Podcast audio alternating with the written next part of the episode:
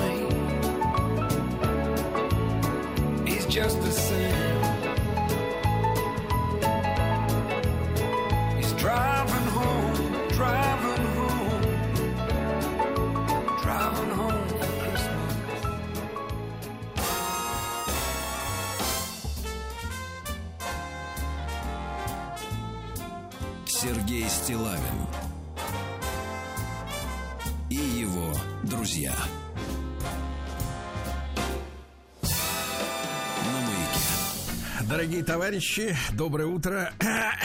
Здравствуйте, Владислав Александрович. Здравствуйте, да. Сергунец. Угу. Вот, э, сегодня мы начнем нашу программу с с того, что э, на что нам указали наши замечательные слушатели. Давай. Да, да, да. Дело в том, что я с удовольствием всегда просматриваю свою почту, и наша аудитория очень внимательна не только к личным проблемам, к женщинам в соцсетях, да, угу. но и к важным, э, важным э, датам, дням. Э, получил следующее письмо, Владислав Александрович. Давайте. Здравствуйте, Сергей и Влад. Пишет вам Евгений из Астрахани. Хочу, хочу, чтобы вы поздравили с днем рождения в прямом эфире героя Советского Союза Василия Васильевича Решетникова, которому 23 декабря сегодня исполняется 103 года. Представляете? Ничего себе. Конечно, поздравляю. А между прочим, а вот кто это такой? Давайте Ну-ка. посмотрим. Я, кстати говоря, посмотрел на Ютубе, есть несколько интервью с Василием Васильевичем. Удивительный человек. Это наш военный летчик. Вот, э, старейший, кстати, и по возрасту, и по дате награждения ныне живущий герой Советского Союза. Он получил Героя Советского Союза 27 июля 43-го. Заслуженный военный летчик, э, командующий дальней авиацией Советского Союза. То есть это наши стратегические бомбардировщики. Те Очень- самые очень Ту-95. хорошо. Что да. точно Кстати, долетят. Да, кстати, один из них, Ту-160, носит э, и сейчас имя, вот при жизни Василия Васильевича, Василий Решетников, так и называется. А, Зам главнокомандующего ВВС э, Советского Союза в первой половине 80-х. А, а какая биография удивительная. Э, В 1936 году по призыву, который назывался «Комсомолец на самолет», Хорошее а, название. был, да, был направлен в Красную армию. Окончил, он родом вообще он из Днепропетровска. Да. Окончил Ворошиловградскую военную авиационную школу в 38-м. Служил в авиации дальнего действия. Он участвовал в бомбежке Берлина в ночь на 10 сентября 42-го. Затем участвовал в Сталинградской битве. Его дважды сбивали. Э, Первый раз в феврале 42-го. м, Вот рядом с линией фронта. Э, Во второй раз э, из тыла пришлось выбираться больше недели. Вот последний свой полет, он 307-й боевой вылет, он выполнил 16 апреля 45-го. Вот. А затем занимался вот дальней э, стратегической авиацией. Весной 59 года вместе с генералом Тарановым они установили на стратегическом бомбардировщике ракетоносца Ту-95. Знакомое название, да? Новый неофициальный мировой рекорд дальности полета по замкнутой кривой. Они пролетели 17 150 километров. Круто. Вот, американцев на 2500 тысячи п- п- превзошли. За штурвалом он провел 20 часов подряд. Вот.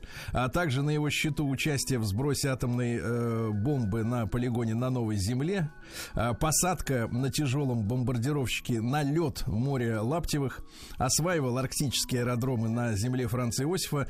И, что интересно, в последний раз Василий Васильевич э, поднимался в небо в 2004 году, когда ему было 84 года. Удивительно. За штурвалом самолет, причем управлял он ленд-лизовским американским бомбардировщиком Б-25.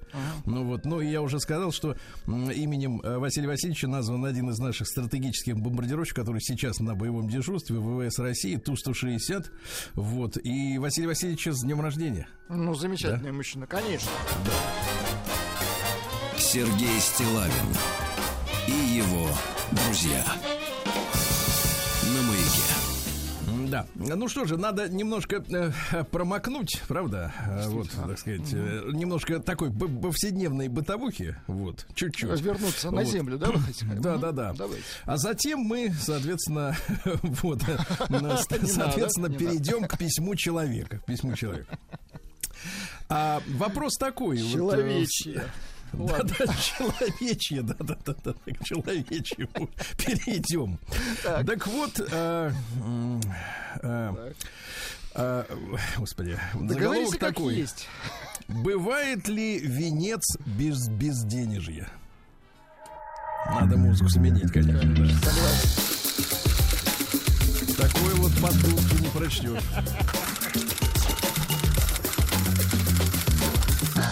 Приемная нос. Народный омбудсмен Сергунец. Бывает ли венец безденежья? Ну, вот почему так всегда. Денег хоть на что-нибудь да вечно не хватает. Насобирала себе денег на новую резину. Ну, в автомобиль. Понятно. Сначала заломила за ней ехать. Заломила. Зала- Нет, э, есть же... Срезалась. Срезала.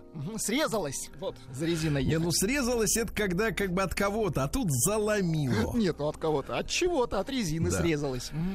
Сначала заломила за ней ехать, потом было некогда, а затем купила себе корейскую минеральную пудру. Хорошо. Сдачи с резины осталось 3000. Сидела полдня, смотрела на пудру. Че ты ей мазать собралась? Хорошо. Да что Вчера- хочешь этой пудрой можно мазать? Ну так. Вчера товарищ приволок сгоревшее в усмерть кольцо глушителя. Я, в его, я его в руках вертела, пытаясь измерить диаметр, а потом, как водится у людей большого ума, потерла этими руками лицо. Минут, наверное, через 40 захожу в туалет, руки вытерла салфеткой, а там вот это Рэмбо первая кровь.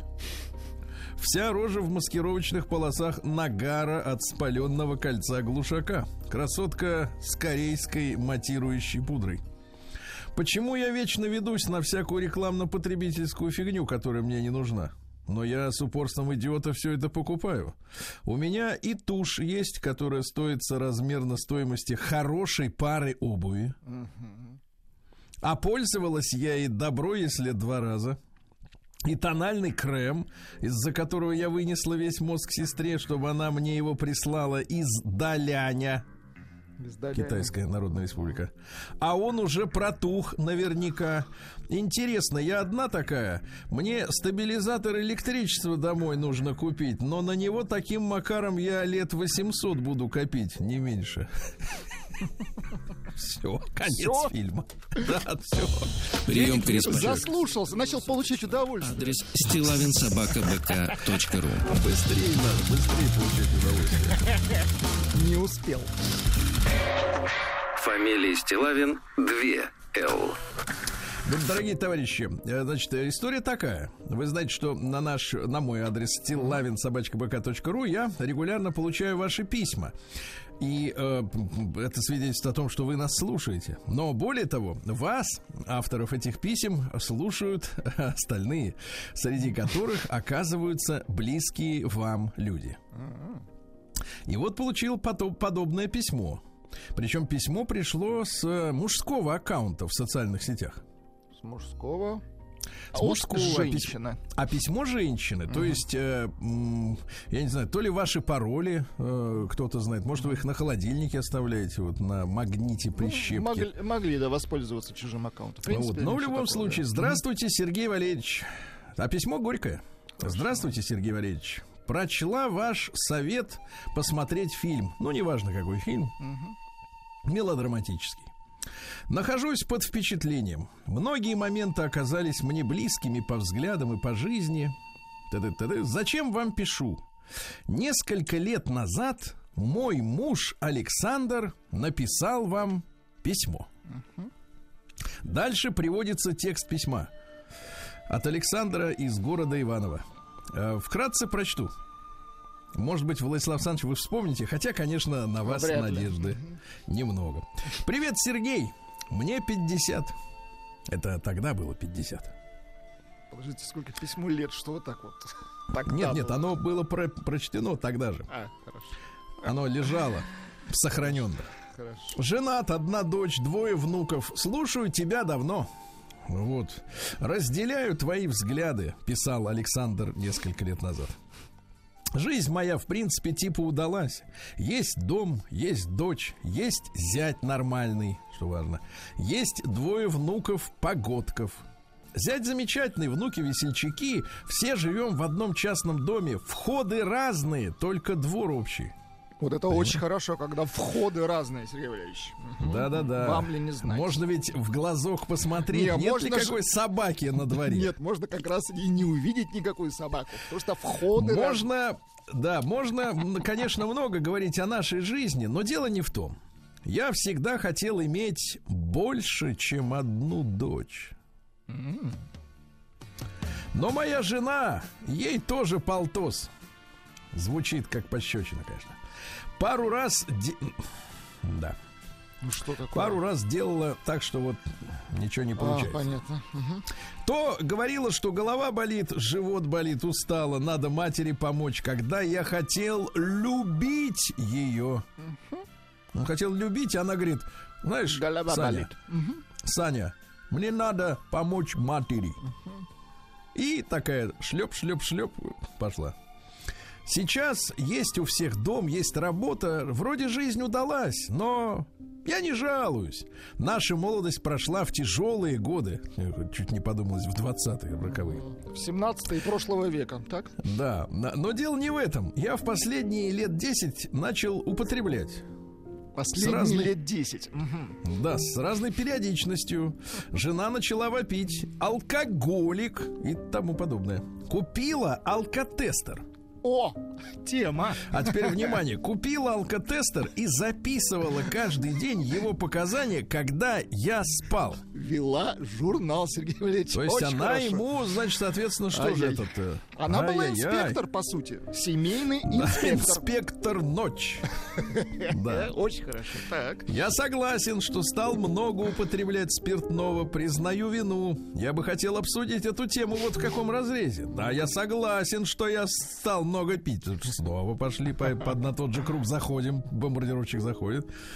Да, я согласен, что я стал много пить, причем раньше этого не было. Но, господа и дамы, давайте сделаем такой тестер, который будет показывать женскую ложь. Когда мужик хочет секса, Все, а она забрался.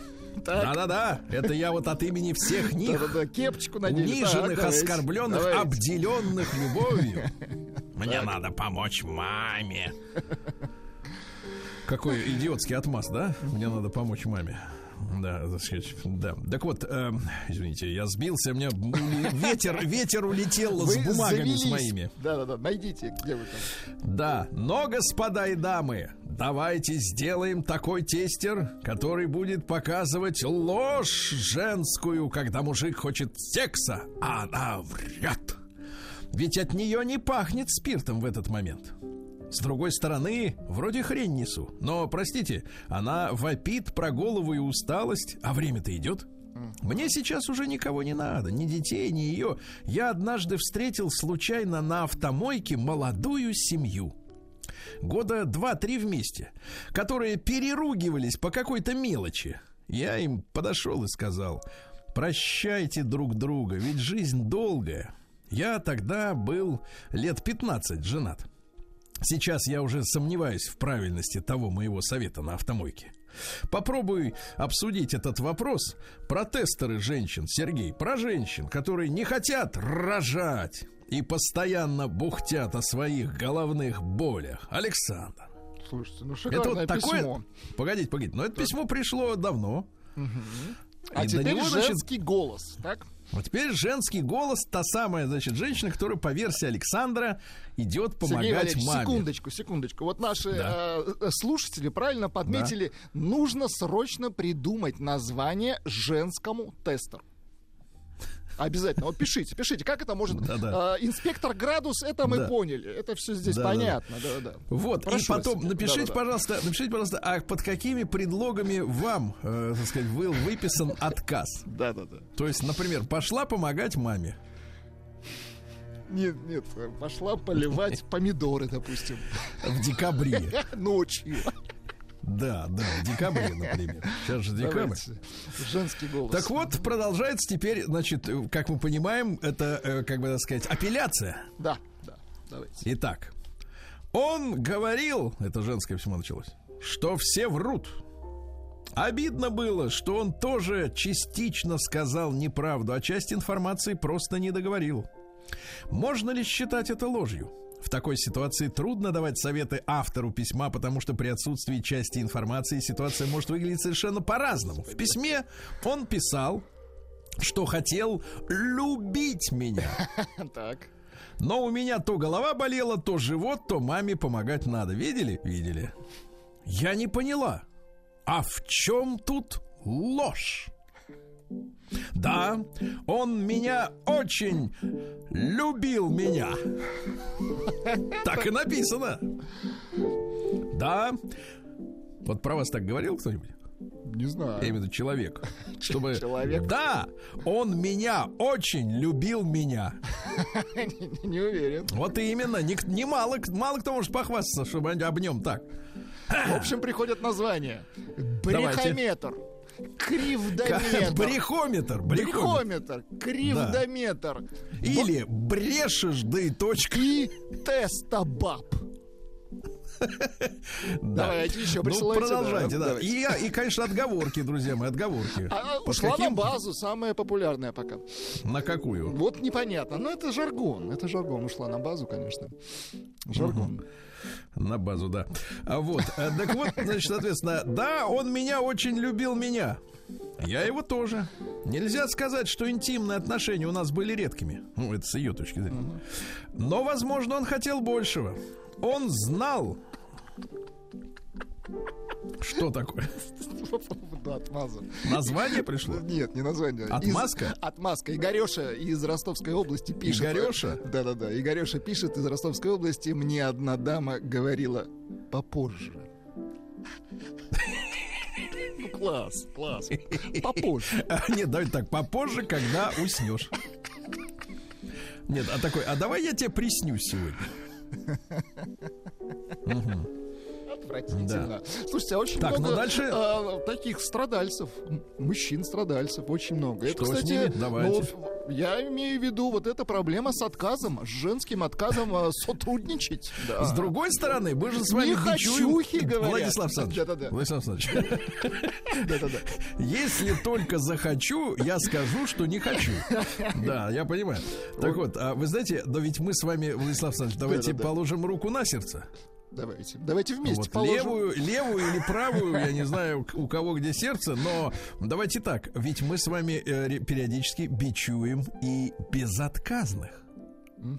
Это тоже, кстати, Это отдельная да. крайность, понимаете? То есть из огня до в полымя. Евгений пишет, вот еще Давайте. какая фраза, формулировка, Давайте. вернее. Не сегодня.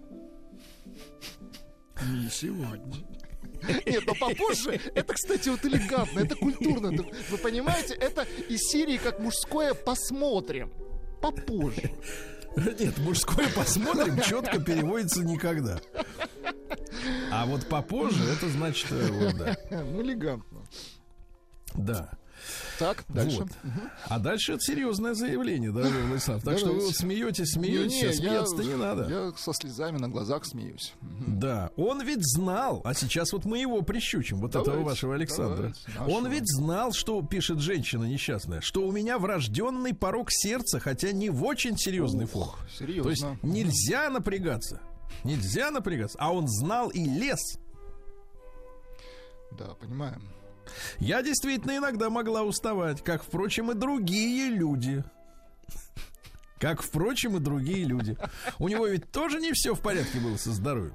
Например, проблема с позвоночником. Так, у вас тоже, да? Меня, кстати, тоже. Но я не Вот женщина. что в период обострения он был он был фактически прикован к постели. Ему было ни ни до чего. Мне даже в голову не приходило упрекать его в этом. Представляете? Хорошо, правильно, конечно. Да, да, да. А дальше идет фраза, как будто из большой советской энциклопедии. Интимные отношения играют роль, большую роль в, в- в жизни супругов, но этим семейные отношения не ограничиваются. Ты понял? Я понял. Они не ограничиваются этим, вы, кобели. Понимаете? Семейная жизнь это не просто вот, так сказать, ну-ка, подь сюда. Это еще и работа, это труд, да, как мы знаем. Семья это тяжелый труд, понятно? Семья, лю- ну, не то. Да, да, да, да, да, муж да жена, одна сатана. Это, я Это не тоже то. помню. Вот, да, продолжим потом. А, папа, не Попозже. сейчас, Не, не сейчас.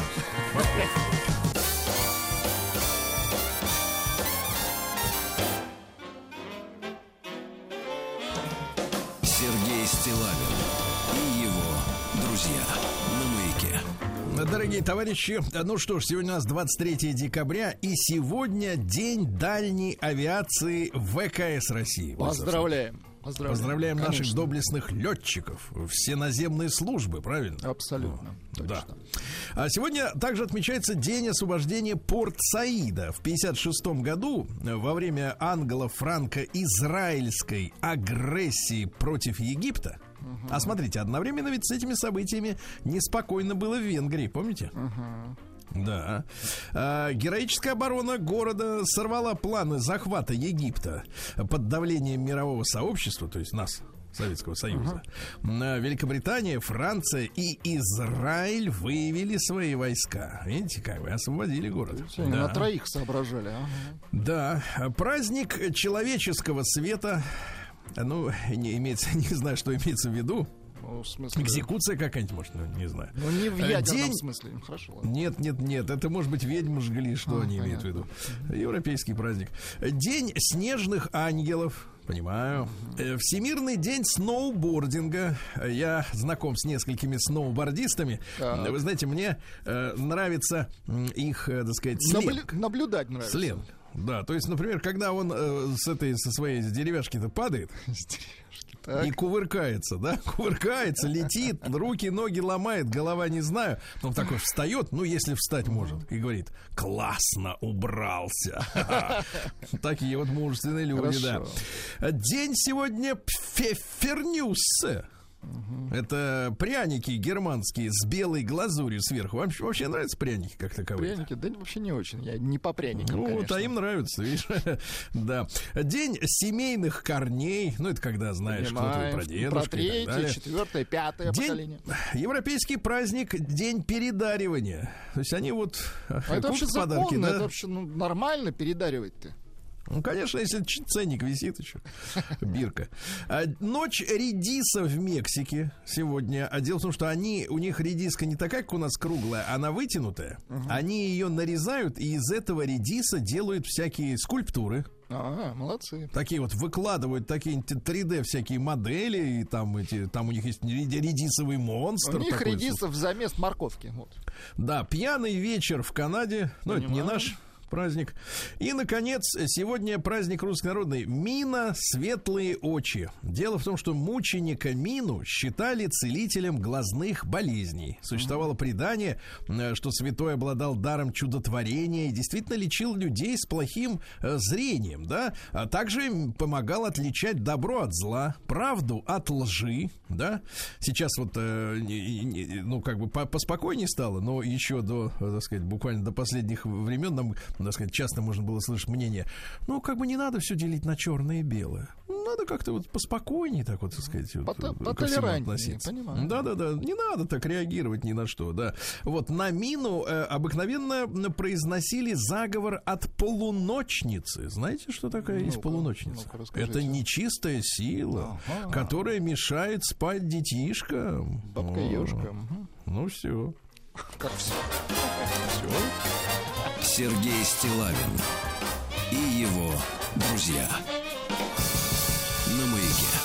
А Ну что ж, в 1743-м императрица Елизавета упразднила кабинет министров и восстановила Сенат как высший орган управления. Вот. Э, Ну и прекрасно, да? Конечно. Все замечательно. А в 1750-м Фридрих Август I родился саксонский король. Ну, вы понимаете, что Германия в, его, в ее нынешнем виде, она появилась только лишь, ну, 150 лет назад. Да недавно фактически. появилась, да, да. Да, то есть это были княжества, графства, земли, вот, которые друг с другом э, находились в сложных отношениях, да.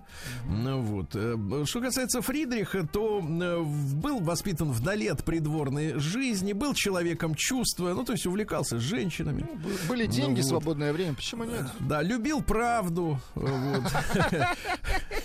Смешно. Да, Да, настолько правду любил, что заслужил у народа прозвище Фридрих дер Герехте. Правдивый? То есть справедливый, А, справедливый. Да, он ввел в государственном хозяйстве порядок, который был доведен до педантизма. Ты стой здесь, ты туда Молодец. ходи, да? Вот, соответственно, э, упорядочил все финансы. Э, Закон любил, отменил продажу судейских должностей за деньги. Вот. Опять же, в Европе это было нормально, да? Вот. Отменил пытки, вот что интересно. Ну, по крайней мере, писать о них запретил, я так понимаю. Да. Э, Вот. Основал учительские семинарии, вот. э, Ну и так далее. Скотоводством занимался. молодец, Прекрасный мужчина. молодец. Да. А в 1777-м Александр I родился, наш российский император. В 1801 ну как, папаню его задушили по английскому приказу. Mm-hmm. Павла-то первого. Говорят, он тут рядом находился, когда душили. А душили почему англичане нашего императора? А потому что император отправил, э, так сказать, спецвойска в Индию. Ну, собирался, да. И если вы, э, так сказать, может быть, исследуете причины глобального противостояния нынешнего, да, то, и, то вы можете заметить, э, что э, достигнуты договоренности вот, впервые за несколько сотен лет о том, чтобы, например, сделать возможным железнодорожное сообщение через Афганистан, э, через Индию к берегу Индийского океана. Ага, неплохо. От нас. От нас. А почему это важно, товарищи? Потому что, смотрите, все торговые пути э, идут через моря. Да? Львиная доля их, этих торговых путей идет через Суэцкий канал. Ну, чтобы пробраться Который из одного полушария. контролируется, да. Да, которые, естественно, контролируются, их можно очень легко заблокировать. Более Конечно. того, военный флот иностранный, он может все это дело, так сказать, все эти потоки пресечь любым способом. А если вы пускаете железнодорожную ветку, э, так сказать, ну, условно говоря, Россия, Афганистан, Индия, представьте, да, сверху вниз, то, в принципе, ни один флот и никто не может вам помешать в, этих, в этой транспортировке. И вот это страшный сон англичан, э, с, с помощью которых, с которым они продолжают бороться, вот тогда они подобную штуку, ну, понятно, железнодорожных путей не было, и паровозов еще не было, но тем не менее, э, сказать, вот они удавили Павла Первого, чтобы и мысли у него не было соваться в Индию. Да. Вот, что касается цитат э, из Александра Первого, мне они, в принципе, все очень близки. Там же детективная история с его исчезновением. Помните, в Таганроге вроде как поехал, да и умер, а, а потом какой-то старец появился, вы помните, да? Э, невероятный. Э, Так вот, цитата какая? Я никому не верю. Я верю лишь тому, что все люди мерзавцы. О как! Вот, видишь как, знал человек. Сквозь человека смотрел. Да, да, да. И свою породу знал, и остальных тоже видел насквозь. В 1790-м Жан-Франсуа Шампальон родился, французский египтолог, который, в принципе, придумал египтологию. То есть какая история? Он понял, что э, ну вот выдающегося там, например, этого изуч- изучателя Греции из него не выйдет. Э, Вот э, там э, в- в- на остров Папа Рапануи тоже его не пошлют. Давай-ка я себе сам науку придумаю. И придумал, соответственно, себе египтологию. И отжал грант. Да. Да, молодец, а чё, ж- что Да, да, такого?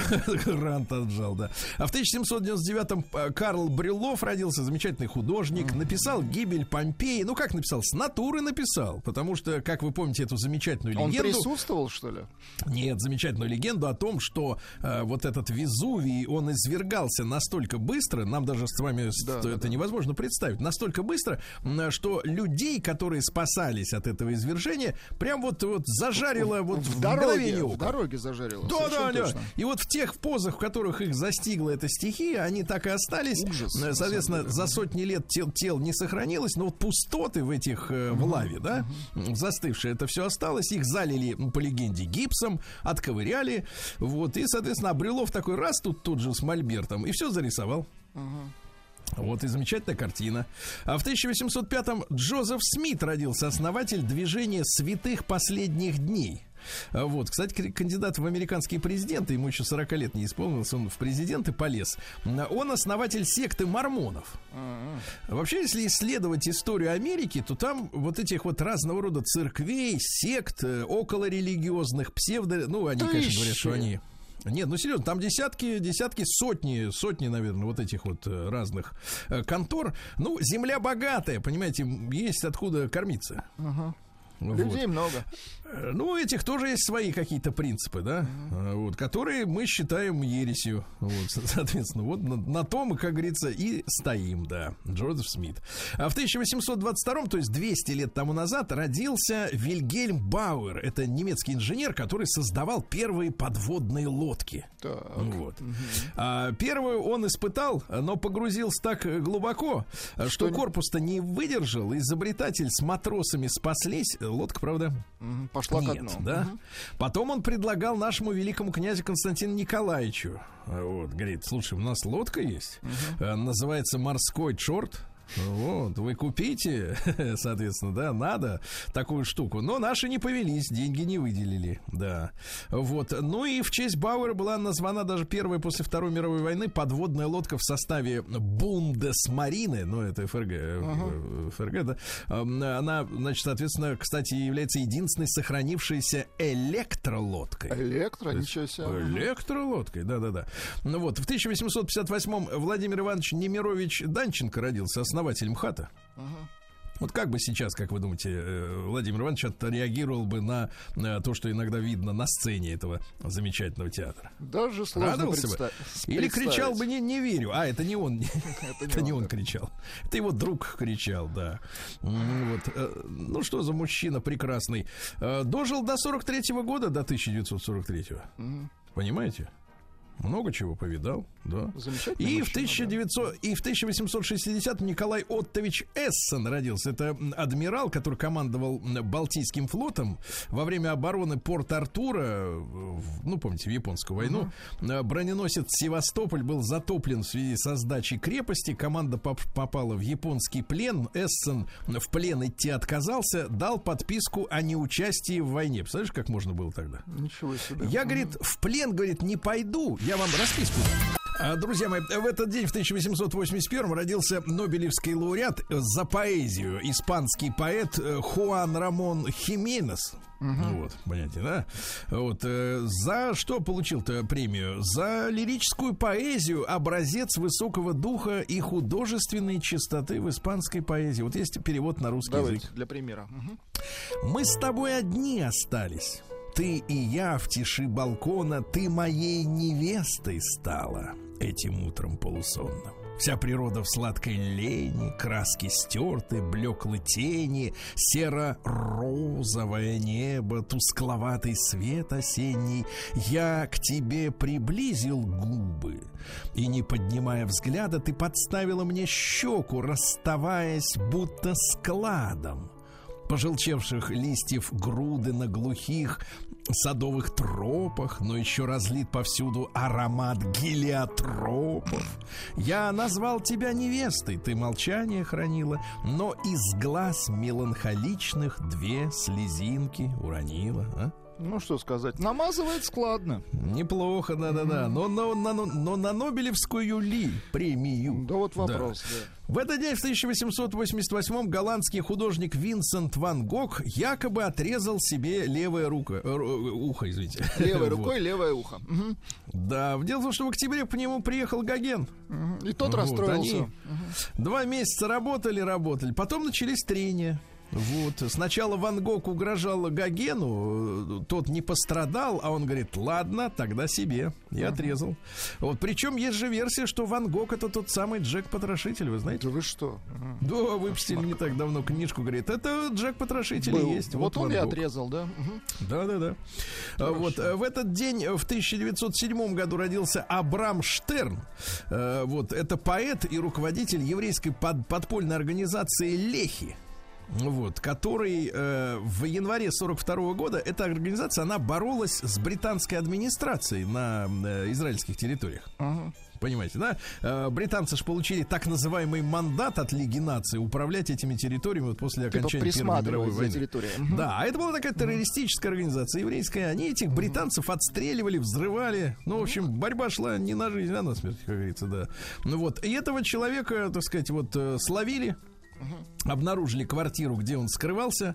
Э, Вошел офицер полиции Мортон и закованного в наручники безо всякого повода застрелил. Представляешь, звери какие, а?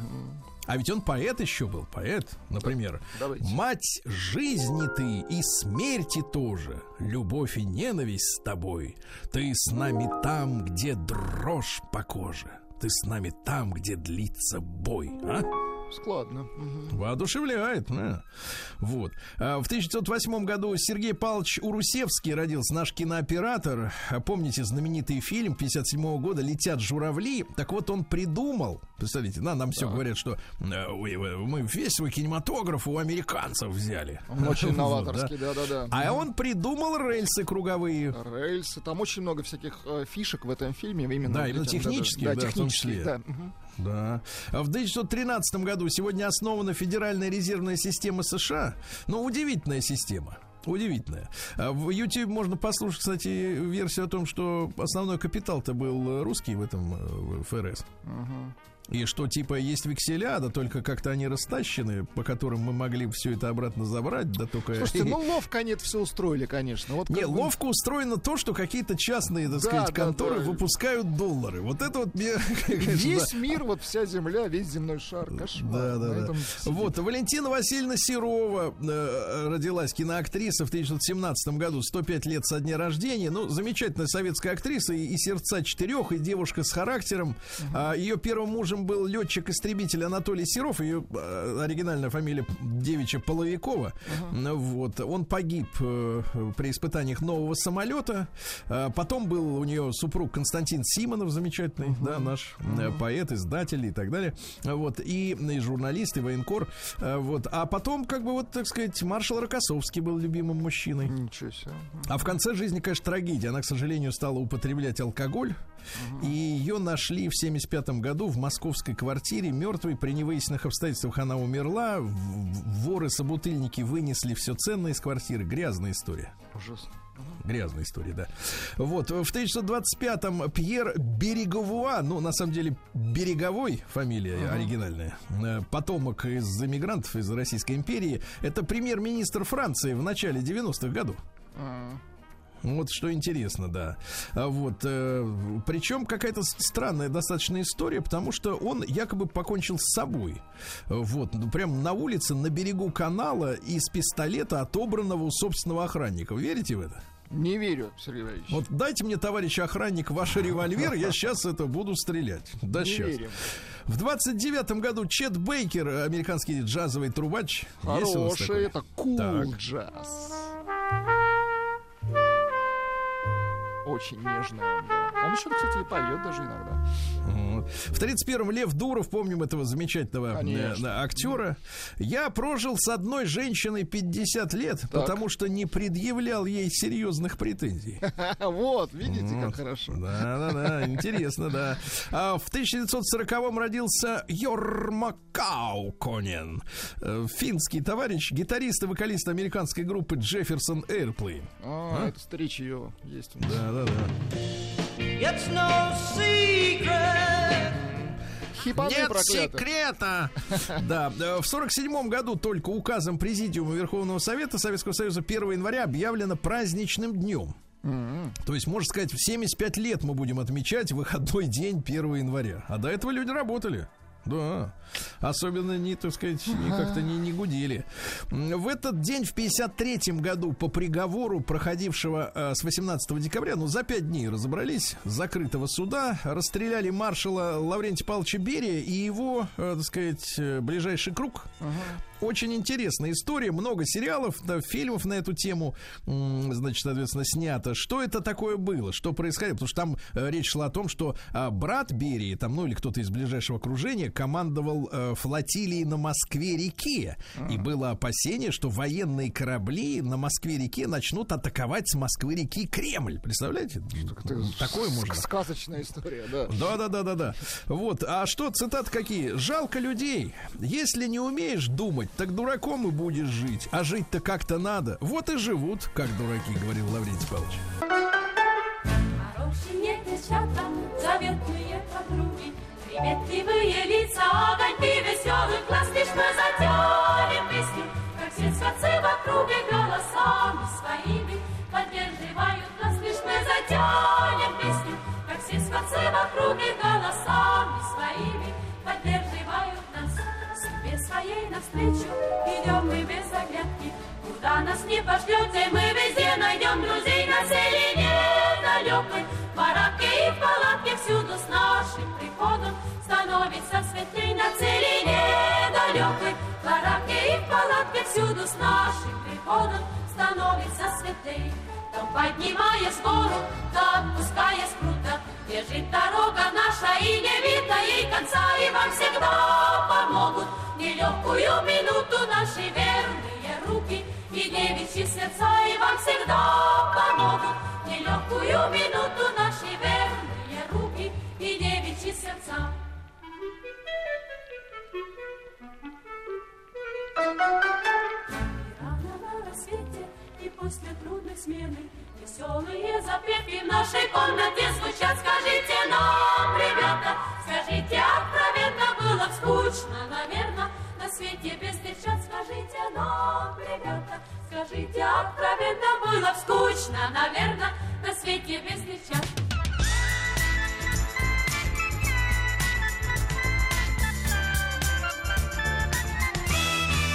Сергей Стилавин. Ну что же, эстонский женский хор репетирует. Сергей Валерьевич, э, а, октет, эстонский лайне. Да, Актет. Октет. Это Восемь восемь женщин. Восемь, Восемь восемь женщин. Женщин, Эстонок, конечно. да. А, Друзья мои, ну что же, у нас э, в столичном регионе, так сказать, около нуля, правда, говорят, к э, понедельнику замерзнет, и надо будет быть, надо будет осторожно себя вести на улице. Ну, пока около нуля, там даже плюс один. А как в Саратове? Сергей Валерьевич, да так же. Плюс один, как с куста.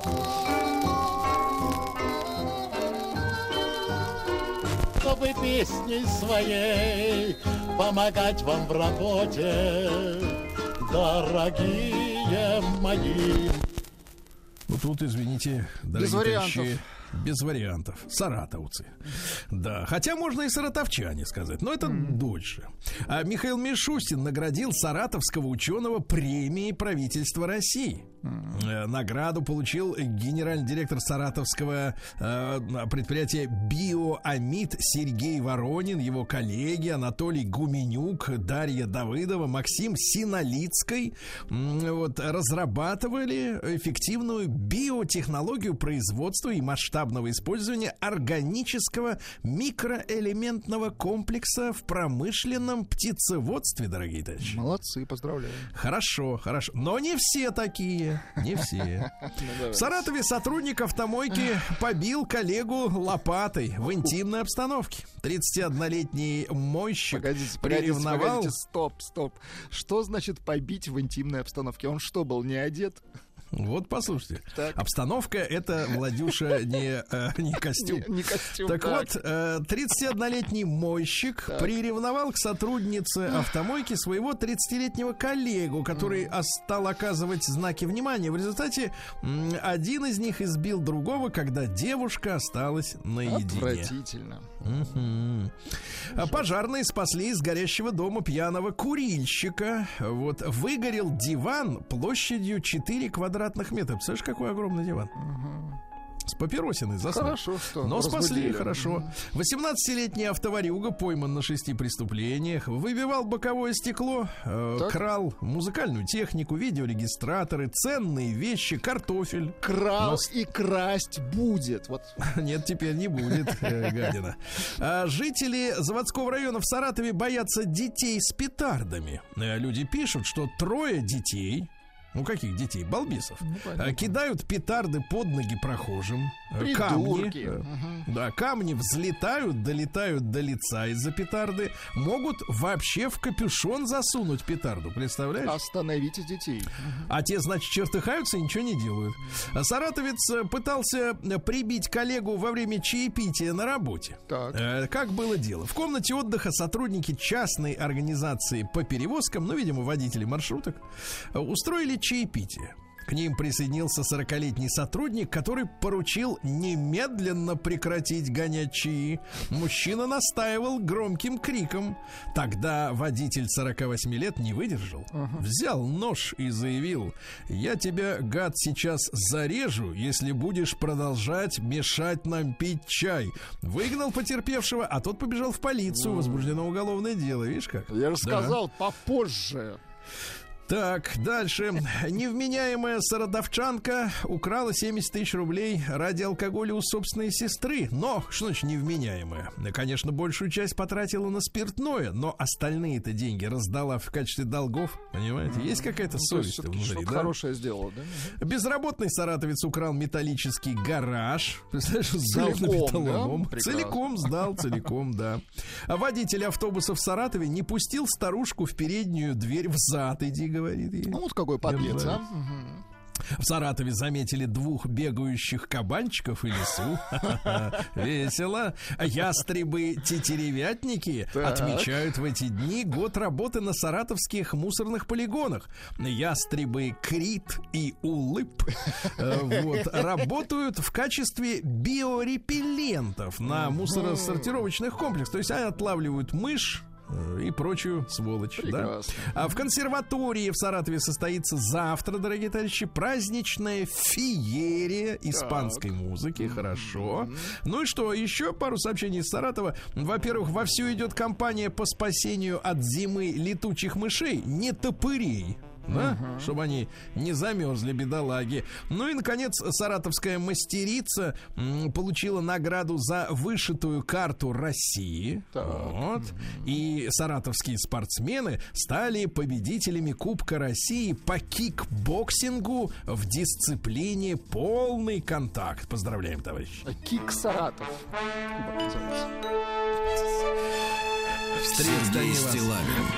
И его Поздравляю. На маяке. Ну что же, в Минприроде призвали не покупать живых кроликов в подарок на Срок. Новый год. Ну, добавим от себя, покупайте филе, товарищи, конечно. Вот. Бывший вратарь сборной СССР московского «Спартака» Анзор Кавазашвили э, прокомментировал возможный переход наших, э, нашего чемпионата в азиатский. Говорит, Европа — это дикие, неуправляемые гномы, проститутки, звери. Да молодец. Отлично. В такой комбинации я еще вот такие слова не слышу. Гномы, проститутки, звери. Вот так. А треть россиян хотели бы вести блог в интернете. Блог. Но не ради популярности, а ради денег. Товарищи дорогие, но дело в том, что ну вот не получается так. Либо Не то, либо то, получается. да. Деньги не платят. Нет, не- сначала это, потом то. Да. Вот, если вы не хотите, чтобы вас узнавали в пятерочке, ну тогда не суйтесь туда никуда. Вот что вам можно, можно сказать. Хотят зарабатывать до 100 тысяч рублей на личном блоге. Ну, начитались, опять же, э, дурной литературы. А, ГИБДД в Красноярске посадила в скорую помощь инспектора с камерой, включили э, мигалки и снимали тех, кто не уступает дорогу. Вот. Ловко. 80% граждан планируют встретить Новый год дома, 6% пойдут в гости, то есть там их будут кормить, а 3% поедут на дачу. 3%. А Россияне назвали лучших певцов года. Газманов, Шаман, Басков. Досталось несколько процентов Киркорову, Лепсу, Отсыпали. э, вот, э, Николаю Расторгуеву, Льву Лещенко. А вот э, смотрю-ка, так сказать, а кого нет? А, Пугачихи нет. Вот так. Да, он давно уже не 26. поет, слушайте. 26% россиян ссорятся с коллегами, 41% сплетничают, но вот не Понимаю. работают. Виктор Дробыш, наш друг-продюсер, объяснил Барабанщик. непопулярность звезд, э, да, за рубежом. Победитель судов. Да, объяснил, что из-за русского языка. Говорят, э, заруби- зарубежному зрителю непривычен он, видите ли, для ушей наш язык. Ага. Мгм. А Дальше, что интересного. Антиотмывочная платформа Банка России предотвратила вывод в тень 28 миллиардов рублей. Очень Представляете? хорошо, молодцы. Мгм. Да. А косметолог призвал мужчин не экспериментировать с эпилятором жены. Не надо, друзья мои. А, Да. Интересную э, статейку вчера видел, опубликовали о том, что рекрутинговый портал Headhunters заблокировал всех пользователей с именем Сергей. Ну, на некоторое время. Потом Интересно. Ну, что-то там Сергей случилось с- интересно. с алгоритмами, с алгоритмами. Да, почетный президент Российского футбольного союза Вячеслав Колосков заявил, что Россия э, в случае перехода в Азию, в азиатский чемпионат, Так. опустится на дно мирового футбола. У меня вопрос, а где мы сейчас? То есть, как бы, да, так сказать, или мы, пол- или мы просто переползем, когда боковой тренд произойдет. А в Министерстве иностранных дел России Зеленского назвали сукиным сыном. Ну, почему нет? Ну так, короткой строкой, да. Вот. э, Что же, э, рестораторы посоветовали, как правильно выбирать замороженные продукты. Знаете, вот эти пакеты, там внутри, например, ягоды, там или Как, по овощи. цвету? Оказывается, нет, он непрозрачный, этот пакет. Надо пакет потрясти, Потрясти. если внутри комок единый, слипшийся. Мгм. То есть такая Значит, его глыба. размораживали и замораживали снова. Такой брать не надо. Они там должны перекатываться Шебуршать спокойно. должны. Хорошо. Да.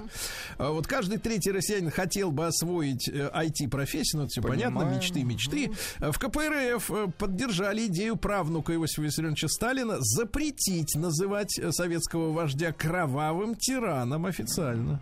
Да, хорошо. А Создатели смешариков объяснили, что поначалу мультик хотели назвать «Сластены». Э, Дело в том, что проект вот этих вот круглых разрабатывался для шоколадной фабрики, но, видимо, что-то А, не срослось. рекламный, понятно. Не срослось, да. А, доктор Мясников, вернее, в программе Мясникова назвали правила подготовки организма к праздникам. Там выступил специалист ЖИТО, э, вот, терапевт. Сказал, что для здоровья и для подготовки очень полезны зеленый чай и кофе. Готовит нас, да. Да. А Вот, э, советы бывалых, чтобы сэкономить на украшении квартиры к Новому году, надо использовать э, старые украшения. Ловко, да. Да, да, да. Ну и что еще интересного? Россиян предупредили о популярных уловках продавцов и торговцев, торгашей. В этом году, оказывается, все чаще используется шрингфлейшн. Ну-ка, переведите. Ваша версия. Шрингфлейшн. Нет, Какая-то по звуку не понять вообще. версия. Гадость, со- согласен. Это когда в коробку кладут меньше, чем э, надо. Ах, подлецы. Молоко Вместо- там, когда 900 вместо, литр, да, 900 200 грамм, там грамм вот это всё. 190 и так далее. Вот. Ну и давайте что-нибудь еще интересного. Э, а- Развеян миф о пом- помощи э, активированного угля при похмелье. Не помогает, товарищи. Да. Ну и назван фрукт, который нейтрализует обжирание э, на следующий Ну-ка, день. какой? Если обожрались, Так. кушайте ананас, он поможет. Жуля, не кушайте. Буржуй. Ананаса. Так, ну что у женщин-то? Биологи выяснили, что кишечные бактерии беременной женщины и младенца внутри, так сказать, вот, э, могут обмениваться генами. Так что что мамочка поела, то передается Ну, ребеночку. конечно. Аккуратней надо с питанием, конечно, аккуратней. Ну, Вот 53-летняя Джло, как она себя называет, Дженнифер Лопес, раскрыла секрет своей молодости. Она использует увлажняющую сыворотку. Понимаю. Ну и, наконец, скандал, э, так сказать, э, в индийской авиакомпании. Вот э, звездой стала местная стюардесса, которая прокричала в лицо пассажиру: "Я не твоя слуга". И Понимаю. отказалась подливать ему воду, да, да, да. Ну ладно, перейдем к криминалу, капитализму.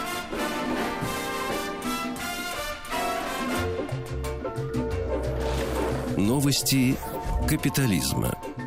Крыму обнаружили крупную ячейку свидетелей Иеговы, запрещенной в России уже лет как пять. Вот. Собирали деньги, вербовали. Ну, такое украинское наследие. Там у них с сектами-то, в общем-то, в принципе, все в порядке. В Москве кубинец, приехавший работать преподом испанского языка, из-за того, что спрос на услугу упал, э, начал снимать с каршеринговых автомобилей покрышки, продавать их, чтобы отправить деньги на подарки семье на Кубе. Какой Вот. молодец. Взяли прям вот разбортировал, С взяли. покрышкой взяли прям. Ага. А в Красноярске Дедушка Мороз э, накричал на детей и родителей, приехавших в его резиденцию в нерабочие часы. Вы вышел без бороды, без шубы. Вот. Психический На- дедушка, Накричал, понимаю.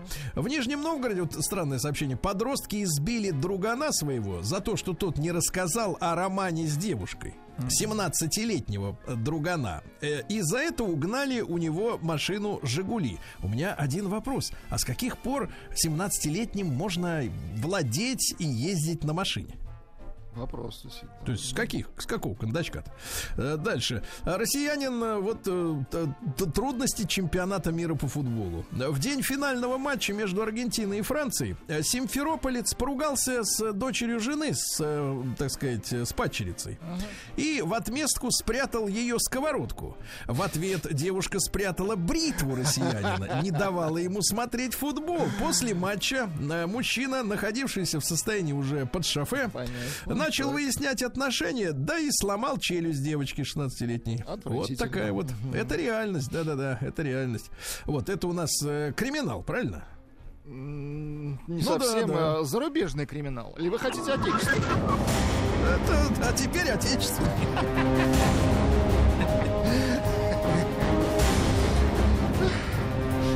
Ну, так бывает. Россия криминальная. Да, ну давайте перепутали. Перепутали, ничего страшного. Ничего Конечно, страшного, конечно. правильно? Э, Биологи обнаружили, ну тоже смешно. Биологи обнаружили, что ради прозрачности Так. стеклянные лягушки прячут свою кровь в печень. Очень хорошо. Очень. Да, да, да. А Немецкий депутат э, резко высказался об украинских беженцах. Э, Он сказал, что они недостойны жить в спортивных залах ФРГ. Э, Дело в том, что жертвовать развитием национального германского спорта ради, ради миграционной политики не в интересах Германии, заявил он. Но, видимо, в этом надо видеть причину, так сказать, проигрыша германской сборной на чемпионате. Вылетели как пробка. Залы были заняты, негде было тренироваться, конечно. А в Колорадо закрыли публичную библиотеку из-за паров метамфетамина в вентиляции. Отвратительно, Сергей Валерьевич.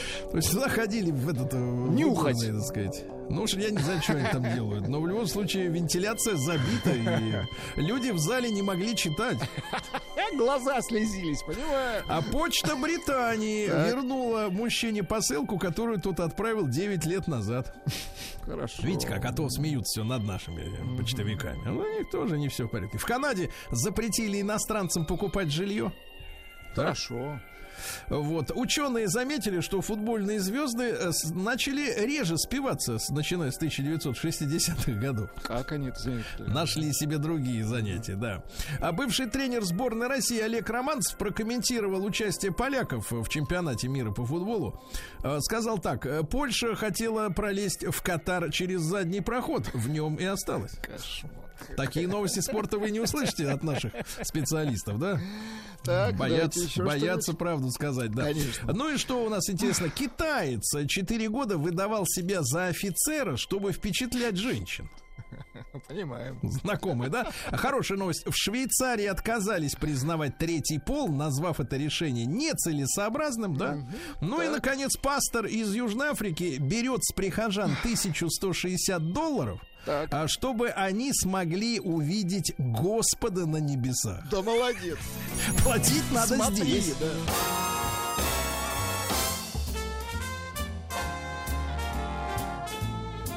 Сергей Стилавин и его друзья.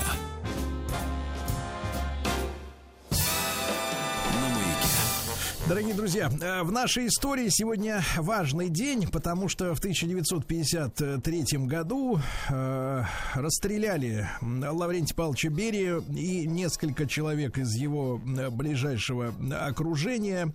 Судебный закрытый процесс шел несколько дней, он начался 18 декабря. И настоящая детективная история. Я знаю, что есть попытки снимать художественные фильмы, там даже целые сериалы, как-то все показывать. Но э, к нашему кинематографу в целом, как бы после заявления многих его деятелей о том, что они так видят, э, вот, честно говоря, как бы доверия немного. Вот, слишком, слишком много себе фантазии позволяет кинематограф, чтобы относиться всерьез к, в том числе к историческим лентам, к огромному сожалению. Вот, очень детективная история, я уже сегодня утром упоминал, м, чуть ли не предполагалось, по крайней мере, такие мысли можно читать в прессе, э, в интернет-прессе о том, что э, для освобождения Берии даже чуть ли не хотели задействовать э, речную флотилию, которая базировалась на Москва-реке. Удивительная детективная история, но закончилась она поражением Берии. Э, С нами э, Виталий Юрьевич Захаров, э, профессор кафедры истории Московского педагогического государственного университета, зав. кафедры истории МГТУ имени Баумана. Виталий Юрьевич, доброе утро, рад новой нашей Доброе встрече. утро. Доброе утро. Да.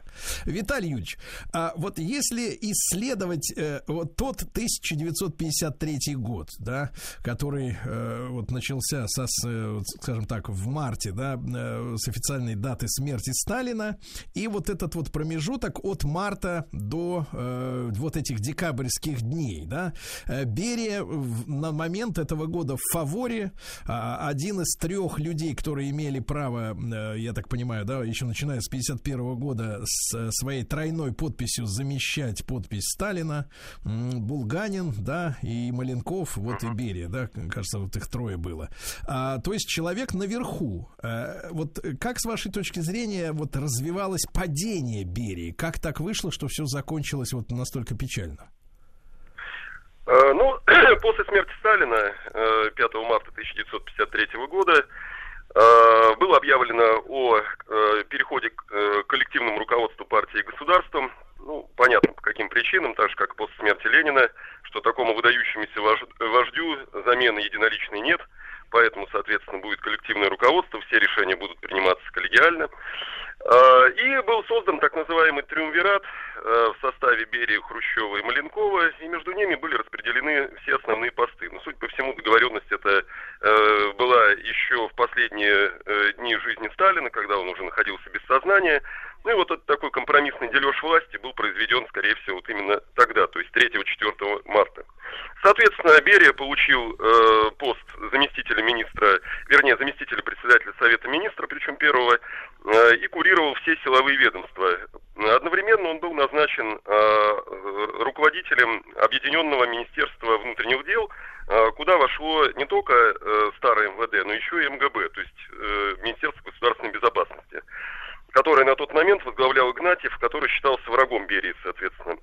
Э, Далее э, высший партийный пост, пост первого секретаря получил Хрущев, а высший государственный пост председателя Совета министров получил, соответственно, э, Георгий Маленков. Вот такая структура сложилась и такая расстановка сил после смерти Сталина. Ну и далее, э, по поводу э, деятельности Берии, тут можно сказать то, что, судя по всему, э, Берия решил проявить инициативу буквально по всем направлениям, и дальше в течение примерно трех месяцев стали проводиться мероприятия, которые в историографии получили название «Реформы Берии». Э, Ну, что они из себя представляли? Ну, во-первых, это э, курс, который в общем-то, я так понимаю, начал проводить совместно с Маленковым, на постепенный переход реальных властных полномочий от партийных органов к государственным. Э, Об этом он неоднократно говорил, э, и в том числе во время, допустим, встречи с венгерской делегацией, которая как раз э, в конце марта приезжала в Москву по поводу обсуждения положения в Венгрии. И вот он четко заявил, что основная роль должна принадлежать непартийному государственному органам власти. Ну и касалось это, естественно, не только Венгрии, но и Советского Союза. Понятное дело, что партийные структуры вряд ли могли этому обрадоваться. И Хрущев, который получил высший партийный пост, прежде всего. А Далее, второе направление его деятельности – это курс на, скажем так, смягчение существующего режима. Э, Именно Берия, по большому счету, стал главным инициатором э, курса на э, прекращение э, репрессивных дел. В частности, по его инициативе было сразу после смерти Сталина прекращено э, дело врачей. А, Были освобождены э, все, э, скажем так, подсудимые, арестованные по авиационному делу и уже осужденные, и по Мингрельскому делу. Кстати, по поводу всевластия Берии, здесь очень большой вопрос, потому что накануне смерти Сталина, скорее всего, явно готовилась очередная чистка высших партийных рядов, которую Сталин периодически проводил, чтобы слишком долго на высших постах не засиживались, и опять же, чтобы укреплялась преданность лично вождю. В общем, короче говоря, есть такая версия, что э, именно Берия должен был стать э, следующим, кто должен был пострадать, так сказать, от этих всех перемещений. Так же, как и там а вопрос, Хрущев, э, там вопрос, да. да, можно вскользь сразу. А э, Да. чьими, чьими непосредственно э, руками, вот кто был исполнителем тогда э, воли Сталина, если вот принять эту версию, если он А, хотел ну, зачистить... э, здесь, понимаете как, такое ощущение складывается, что все-таки все нити э, управления э, по-прежнему находились в руках Сталина. Другое дело, что э, он явно взял курс на э, изменение самого состава вот этого ближнего круга, скажем так. Потому что вот это Менгрельское дело, допустим, начатое в 1951 году, оно явно было направлено против Берии. Хотя здесь нельзя исключать э, и того, что уже в последующем, то есть после падения Берии, э, оно было оценено именно так, как подкоп именно под Берию. Ну, Берия был как раз Менгрелом по национальности и, собственно говоря, своих соотечественников э, по национальному признаку расставлял на все ведущие посты в, в Грузии. И э, Менгрельское дело, собственно говоря, и было направлено на то, чтобы, в общем-то, изменить э, вот эту ситуацию, э, лишить, соответственно, реальных полномочий всех ставленников Берия. Ну, понятно, раз именно Берия этому способствовал, назначению их на высшие посты, то понятно, куда, в общем-то, э, была направленность этого дела. Вот. То же самое касается и других представителей старой сталинской гвардии, Молотова, Кагановича и тому подобное. Они явно попали в опалу. Э, И поэтому, конечно же, у них э, были явные опасения за свою судьбу. Отсюда, кстати, и версия о том, что они приложили руку э, к смерти Сталина. Во всяком случае, вот есть версия, что когда у Сталина действительно случился инсульт, то Хрущев, э, Маленков, э, Берия и Булганин, э, соответственно, э, сделали все возможное, чтобы Сталину помощь медицинская была оказана как можно позже, то есть когда его состояние станет совершенно безнадежным. Э, На мой взгляд, вполне возможно, так оно и было. Э, Хотя есть версия вообще, которая запущена была Хрущевым и неоднократно упоминается в его мемуарах, э, что именно Берия э, потом хвастался там на, допустим, заседании Политбюро, и, э, соответственно, не только Политбюро, но и на, э, скажем так, демонстрации 1 мая, когда там все стояли у Мавзолея, э, что э, именно ему должны быть все благодарны, что вообще им сохранили жизнь и тому подобное, что, мол, Сталин готовил очередную чистку, и головы полететь должны были всего ближайшего окружения. Вот. И Берия, мол, как раз э, чуть ли не убийца Сталина, да. Ну, Виталий это, опять же, демонизация Берии, который... Да, да. Да-да-да. А когда вызрел план вот по э, устранению Берии? Э, Ну, судя по всему, тут таким э, катализатором и спусковым крючком э, стали события конца мая, начала июня э, 1953 года, когда по инициативе Берии э, начала проводиться политика по так называемой коренизации э, местного руководства, соответственно, в национальных республиках, прежде всего западных. Э, Берию, собственно говоря, потом обвинили в буржуазном национализме, попытке реставрации капитализма, э, культивирования национализма, э, отхода от ленинского и сталинского интернационализма. Ну, в общем, короче а в говоря... чем там э, суть? А в чем там суть? вот как раз я про это и хотел рассказать. Э, Суть этой политики коренизации э, заключалась э, в том, чтобы все э, высшие руководящие кадры э, и на уровне государственном, и на уровне конкретных ведомств э, в этих самых национальных республиках назначались только из представителей титульных наций. Э, В общем-то, вот это вызвало вначале тихий, а потом, видимо, и все более громкий протест э, соответственно, членов президиума ЦК э, партии и э, высшей партийной и государственной верхушки, потому что, скорее всего, действительно, в общем-то, это можно оценить как решение ошибочное, потому что оно вызвало буквально сразу э, целую такую череду э, гонений на представителей э, русского населения, прежде всего русских э, партийных и государственных кадров. Их стали э, массово увольнять э, со всех постов, причем не только на высшем уровне, но и на среднем, и на э, низшем. Вот, ну и ни к чему хорошему, наверное, это действительно не могло привести. Э, Почему Берия так поступил, сказать очень сложно. Э, Вполне возможно, он э, пытался, скажем так, перетянуть на свою сторону те слои населения, которые были в этих э, недавно присоединенных э, к СССР республиках Эстонии, Латвии, Литве, Западная Белоруссия, Западная Украина, как бы э, перетянуть их на свою сторону и показать, что руководство Советского Союза э, всячески настроено на то, чтобы вот эту местную наци- националистически, скажем, настроенную элиту, э, которая все еще существовала подспудно, э, показать, вот, что э, государство советское, о них всячески заботится, оно предоставляет им возможность участвовать в управлении государством и так далее. То есть, можно сказать, э, э, вот эту карту, которую постоянно разыгрывали националисты, допустим, в Западной Украине, э, ее э, покрыть как раз вот такой политикой, да.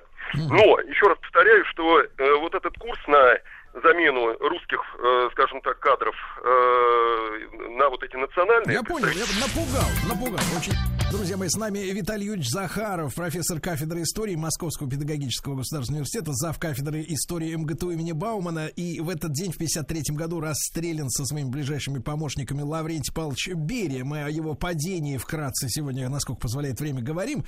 Поняли мы, да, что национальная политика в, в западных областях Советского Союза, э, значит, насторожила людей. И, Виталий Юрьевич, э, э, кто был костяком вот сопротивления Берии? Ну, костяком сопротивления были, э, собственно говоря, его бывшие союзники э, по дележке власти, скажем так. То есть это прежде всего э, Маленков, Хрущев и Булганин. Дело в том, что повторилась, на мой взгляд, история э, 1920-х годов, когда более слабые объединились в борьбе за власть против более сильного. Тогда, соответственно, это Зиновьев Каменев Троцкий, э, Зиновьев Каменев Сталин против Троцкого. В данном случае, соответственно, Маленков и Хрущев э, против Берии. Более слабый против более сильного. Ну, это, собственно говоря, периодически повторялось в нашей истории, так что ничего удивительного здесь нет. Э, Кстати, еще один момент э, обвинения Берия э, и неприятие его э, попыток вот нового курса, это еще во внешней политике. Дело в том, что Берия выступил за смягчение внешнеполитического курса предыдущего сталинского, скажем так, э, на такое жесткое противостояние э, США и, его союзникам, и взял курс на, скажем так, э, ну, некоторые меры по сближению, скажем так, со странами Запада. Ну и в частности, э, открыто предложил отказаться от, э, как он считал, совершенно ненужного финансирования строительства социализма в ГДР. Э, Все равно, мол, толку от этого не будет. Э, И, в принципе, выступил за то, чтобы ГДР и ФРГ объединились в одно единое нейтральное государство, э, но при этом, чтобы нам выплатили э, ту часть репараций, которая э, предполагалась, соответственно, для выплаты странам Запада, то есть где-то 10 миллиардов рублей, такой обмен. Вот, но это действительно вызвало неприятие со стороны э, как раз и Молотова, и Маленкова, и Хрущева, что, мол, э, Берия о себе возомнил, он сдает все позиции, которые с таким трудом были завоеваны. Вот это еще. Виталий Юрьевич, а действительно ли вот э, к- читать доводилось, э, московская речная там флотилия армейская, да, э, хотела участвовать в освобождении Берии? Вообще, насколько это была сложная воинская такая и э, контрразведывательная операция по аресту самого Лаврентия Павловича? Ну, по поводу речной флотилии, честно говоря, это, об этом я э, один раз только слышал, но, как мне кажется, это выдумки журналистов. Вот. Ну, а по поводу э, самого ареста Берии, здесь две версии, в общем-то, существуют. Первая официальная, которая пот- э, потом и была воспроизведена во всех средствах массовой информации и так далее, что он был арестован, соответственно, на заседании президиума ЦК партии э, 26 июня 1953 года, причем руководил этим арестом никто иной, как Жуков, вот, э, у которого зуб был на Берию после де- э, дела, соответственно, вот, трофе- трофейного дела 1946-47 годов. Вот, э, и далее Берию, соответственно, арестовали, отвезли э, в бункер э, штаба Московского военного округа, где он находился вплоть до декабря, соответственно, 53 года, велось следствие, предъявлялось обвинение, ну и в конце концов там же состоялось секретное заседание суда, э, которое приговорило Берию и э, его ближайшее окружение к расстрелу, что и было сделано как раз вот 23 декабря 1953 года. Это первая официальная версия. Вторая, неофициальная, восходящая к воспоминаниям сына Берии Серго, заключается в том, что э, никакого реального суда над Берией не было, никакого ареста тоже не было, и что Берию застрелила группа захвата во время, соответственно, ареста в его резиденции на Малой Никитской улице, соответственно. Э, Серго там писал, что вот когда он пришел там, соответственно, из э, института, э, увидел оцепление вокруг особняка Берии, соответственно, и как выносят э, какие-то тела, соответственно, завернутые там в, черный полиэтилен и так далее и тому подобное, или даже ковер, там разные версии. Вот, вот такая версия была выдвинута. А все остальное, ну, вот сплошная фальсификация, якобы суд, якобы признание Берии, там, и в моральном разложении, и в работе на иностранной разведке, английскую, там, и так далее, и тому подобное. Все, мол, это полная чушь. Э, ну, вот как относиться к этой версии, сложно сказать. С одной стороны, э, э, воспоминания Серго Берии, это, конечно, тенденциозный источник. Э, понятное дело, что сын своего отца любил и пытался всячески, так сказать, как-то обелить и оправдать. Но в данном случае она, на мой взгляд, тоже имеет право на существование. Почему? Потому что то, что до нас дошло, материалы следственного дела Берия, там нет нигде его настоящей подписи, скажем так. Э, Плюс нет нигде ни э, кадров кинохроники, ни фотодокументов, э, которые бы свидетельствовали о том, что Берия действительно был жив э, вот в этот период с июня по декабрь 1953 года. Потому что, в общем-то, несложно, конечно, догадаться, что все эти материалы можно было составить за одним числом.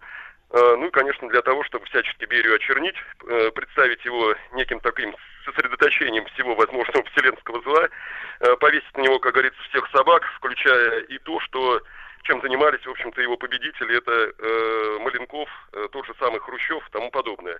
То есть Берия это главный организатор э, всех репрессий, которые проводились в Советском Союзе, вот, э, и так далее, так далее. Хотя, опять Да, же, на самом Виталий деле, Ильич, я думаю, э, да. Да, да, Виталий Ильич, а вот э, вместе же, ну, по официальной версии, вместе с Берия были расстреляны и другие, да, в том числе там генералы армии, там и так далее.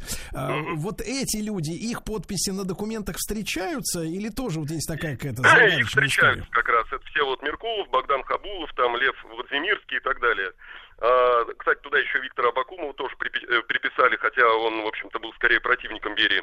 Ну, неважно. А, дело в том, что э, следственное дело по вот этой банде Берии, это как ее назвали, оно проводилось отдельно от Берии. Они находились, соответственно, в Бутырской тюрьме, там действительно проводились допросы настоящие, э, есть их снимки и тому подобное. А Что касается Берии, вот здесь действительно очень большой вопрос. Одна единственная фотография, очень размытая, похожая на явный фотомонтаж.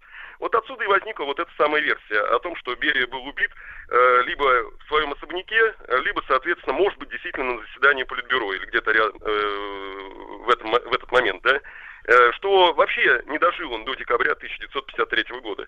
Ну, в принципе, это и не важно. В любом случае произошло то, что на юридическом языке называется государственным переворотом. В данном случае человека, у которого в руках были реальные властные полномочия, просто-напросто незаконно арестовали и потом, в общем-то, расстреляли, и все. Берия в любом случае был уничтожен. И, кстати, это последний случай, когда проигравшая сторона была физически полностью уничтожена. А Далее, там и при Хрущеве, и при Брежневе, те, кто проигрывал борьбу за власть, э, с ними поступали более мягко. То есть отправка, соответственно, там на нижестоящие должности, на должности послов да. страны и так далее. Да. Да. А, Виталий Юрьевич, как всегда, огромное спасибо. Виталий Юрьевич Захаров, э, профессор кафедры истории Московского педагогического государственного университета, зав. кафедры истории МГТУ имени Баумана. По официальной версии, в 1953 году в этот день расстрелян Лаврентий Берия.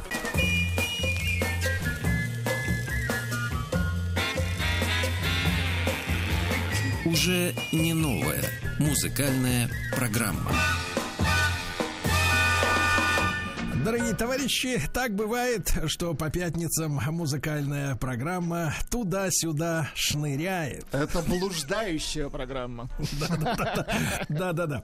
Вот, и когда-нибудь она окончательно заблудится, но, видимо, пока не сегодня. Э, Друзья мои, э, с нами вместе э, Мамаша. Здравствуйте, Мамаша. Доброе утро. Доброе утро. Вот. Приятно Я тоже тебя. блуждаю вместе с программой и все время Да, попадаю. Алексей Валерьевич тоже подойдет. Подойдет Что же, попозже. э, в принципе, друзья мои, э, чудес не ожидаем, но вдруг что-то промелькнет сквозь А тьму. А, Аннушка, ну что, расскажите нам. Давайте. Я, да? Саня ну начнем. давайте. Я принесла старенькое, и я не буду говорить вам, кто это поет. Ну, Владислав Александрович, конечно же, подглядел, но хотя бы вы удивитесь. Хотя А, бы я. Да, песня старая, Так. а, 70-го года. А почему я ее принесла? Так. Вот Так. приходит к нам Виктория Колосова. И сразу включается такой, так сказать, гимн. Вика, Вика, Виктория. И такая зависть залезает Ах, ко мне в зависть вас душу. заставила привести эту песню. Я думаю, как приятно. Вот есть человек. «Бабья зависть». Да, Да, да, Ну что, все мы грешные. Решила раскрыть уже все карты. И думаю, вот сидит Виктория, и вот ее... Господь. Это вы в это время только А встаете, как да? у вас забит Господь? Телефонной Вот. трубке. А, Так. а, да. И думаю, вот Виктория, вот ее гимн такой приятный. Думаю, а я что ж? Я ж так хочу тоже. И тут бац на этой неделе, и совершенно случайно натыкаюсь на прекрасную песню, которую вы сейчас прослушаете, а потом я скажу, кто Так. ее поет. То есть Давай. песня называется «Завидуй, Виктория». Да.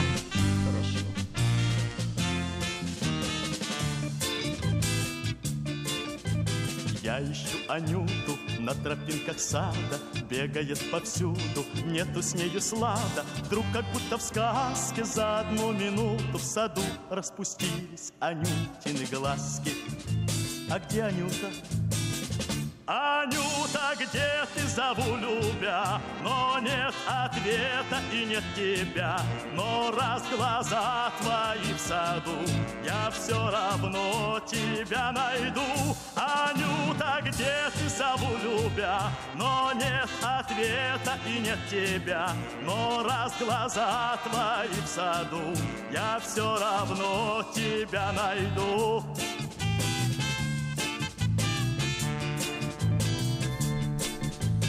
По тропинкам вечер Вы угадали, Сергей Валерьевич? Конечно. Что, угадали, кто? Песня называется «Анюта». Это, это я понятно. Какой вы. Как вам? Жук. Ну, мы- Да, не, мы нам прекрасно. знаем, мы Дело знаем. в том, что, Аннушка, я вам честно объясню. Давай. Во-первых, у нас как в ЧК, у нас активисты не приветствуются. Вот, э, дело, да, дело в том, что Виктория не просила ей э, Я понимаю. вставить эту песню. И во-вторых, э, э, дело в том, что она в своей юности э, снялась для журнала FHM в душе. Э, Вот, Она в э, своей юности поэтому слушала вас группу. Ронда. У вас не- такого У вас багажа нет просто Да я уже свой шанс Такого использовала. Вот она. Вот, так что, кто поет-то? Муллерман. Вадим Муллерман. Вадим Муллер. Точно. Ну, Шикарный, хорошо, да, артист. хорошо, хорошо. Итак, мамочка пролетела в который раз с гарантией, да. А, что же, Алексей Валерьевич, дорогой наш, доброе утро. Да-да, приветствую.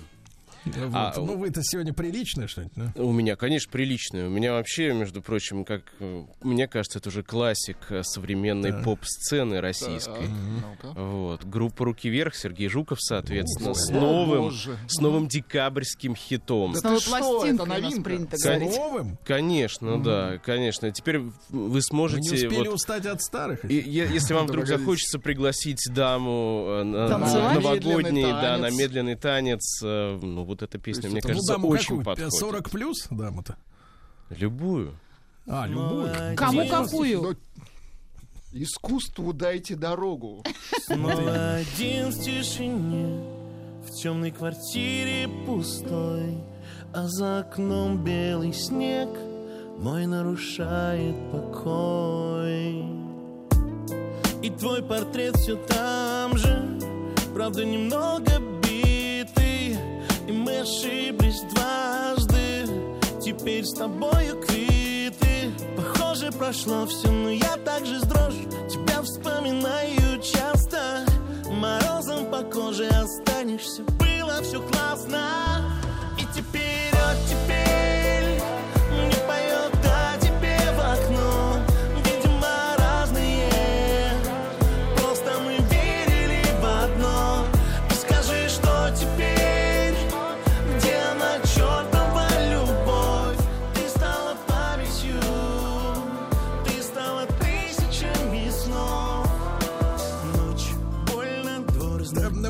Александрович, не оставляет вот подо- подозрение, что голос как-то через что-то пропущен, через какую-то трубку. Мы не будем говорить через что Ну, просто слушайте, по пропущено. продюсирование идет семимильными шагами. Конечно, пропущен. Конечно. понимаю, а опять же понимаю. возраст артиста. А вы знаете, я ни разу еще не слышала новую пластинку. Вот у Руки старых вверх? исполнителей новая пластинка, что была лучше, чем старая. Вот такой Зря. парадокс. Но что зря? Зря. Любимец Значит, наших женщин. Руки вверх, да. Да, Был да, да. вши. Ну, если вдруг у Алексея Валерьевича найдется еще какие-то треки с этой пластинки, мы с удовольствием и их примем в нашу корзину, да. А, Вот. А, Владислав Александрович, я сегодня с некоторым расследованием. Давайте, давайте. Расследованием, да. Э, Значит, трек, оказывается, ну вот я помню, в детстве мне папаня сказал, э, когда я сказал ему, что мне нравится одна песня, он сказал так, прищурился и сказал, Серега, а ты знаешь, что это не настоящая песня, что это переделка. Ага. И с тех пор я все песни подозреваю на то, что это меня обманывают. Да, да, да, правильно, правильно. Да, да, да. Значит, помнит многие песенку, она была и саундтреком в кино, и до сих пор периодически попадает в музыкальные ротации. Был такой коллектив в 90-е годы, не знаю, как сейчас, Big Mountain, Большая гора. Э, Вот, которая прославилась такой с регги песней «Детка, я люблю, как ты, чип типа чока». Ну, это очень известный Напомним, да? Да, конечно, мы ее Очень знаем. известно. Вау, вау. На некоторых треках можно напи- найти даже надпись, что это якобы Боб Марли поют. А, ну это регги, да. Ну. Ну, все помним это эту А я песню. так и думала всю жизнь, что это он поет. А это не он, а это кража. Значит, сначала я подумал, что эта песня 94 года украдена у замечательного дуэта, Так. который называется Will to Power, ну, название идиотское, «Воля править». Ага. Идиотское название. Там, значит, название. усатый мужик, как вот принято в э, фильмах для взрослых 70-х годов, ну это 80-е годы, значит, усатый мужик и роскошная, бедрастая, Бедрастая. от Красиво. бедра. Это А песочные часы. курчавая, курчавая, белобрысая блонда с белым, а, как это называется-то, да, декольте. Вот давайте назовем. Белое А декольте. Белая декольте. Белое декольте, да, белое декольте, да, и сама вся белая, даже вот как неудобно перед БЛМ, насколько белая. А они записали свою версию в э, начале 80-х. Давайте послушаем. Ну-ка, ну-ка.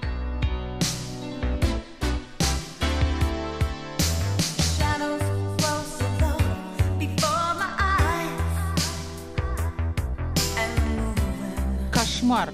Не слышали эту версию. насколько плохо исполняет. Да, абсолютно. Там да неузнаваемость. Погоди, погоди.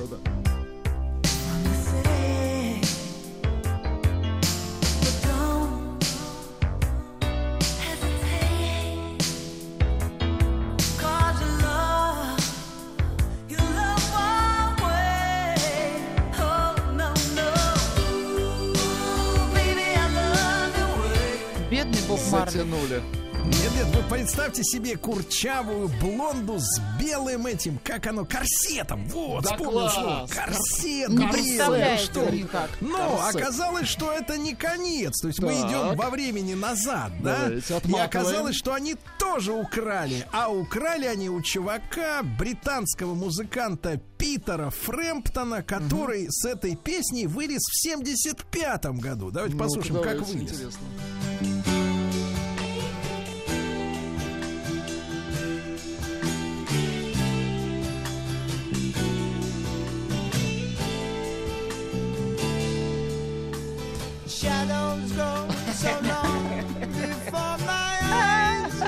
Блеет чуть-чуть.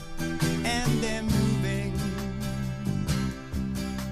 across the page. Suddenly, the day turns into night. Far away, Если бы не воры, никто б не знал ведь, да? Чуть-чуть. Минуточку. Hesitate. Cause your love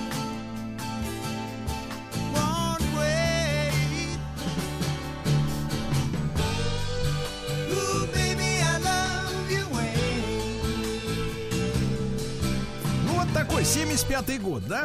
75-й чувствуется, год. да. Мужчина, кстати, до сих пор гастролирует. Когда он эту песню пел, он был белокурый, э, вьющийся мальчишка, типа как электроник. Типа как вы.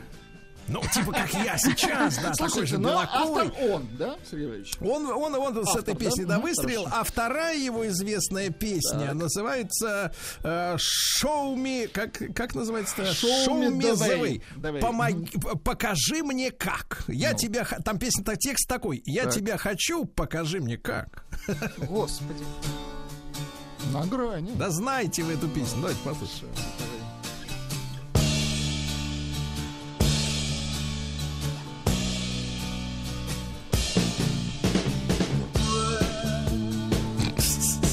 Ой, да, это классно, это классный трек.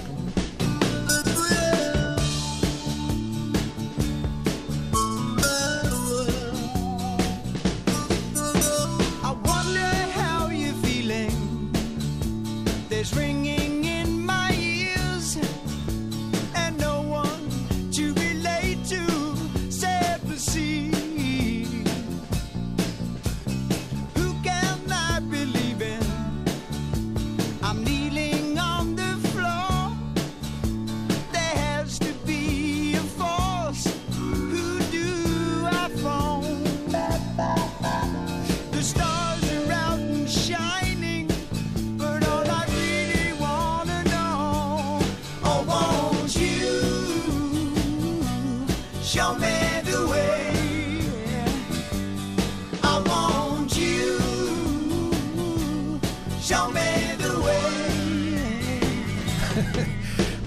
такая, собственно говоря, Владислав Александрович э, и Аннушка эстрада середины 70-х, да, когда мужчина не стеснялся сказать «я тебя хочу, покажи мне как». Да. А Ну, вот, ну, ну, вот такая музыка была, Аннушка. Вот такая Прекрасно. была. Гитарная такая.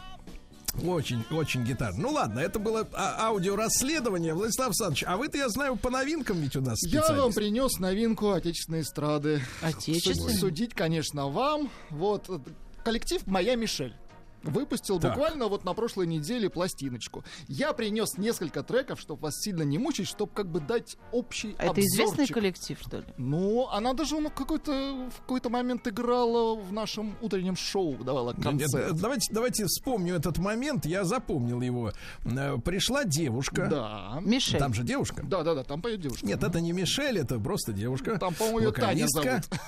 Э, Да, мы с ней что-то разговорились, и Так, я так, как-то вот от- от- отвесил ей комплимент, неуклюжий, конечно, сказал, что она добрая, Так. на что она скукожилась Надо и так было. спри- сквозь Так, так, прищур такая спросила, я добрая? А знаете, почему она так спросила? так, так. Когда девушки говорят, ты не добрая? добрая. Нет. Это как Значит, что она некрасивая.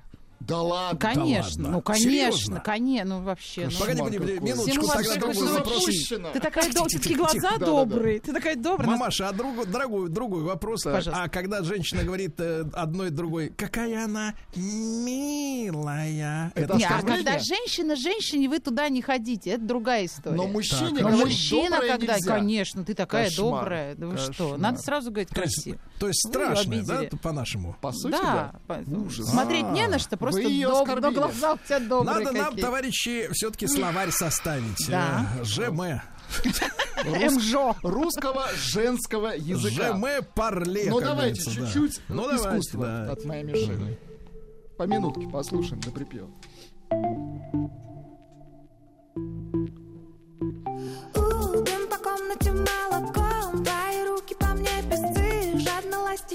Ластящиеся с боков Точно добрая. Обожгла любовь кипятком Плакала по тебе тайком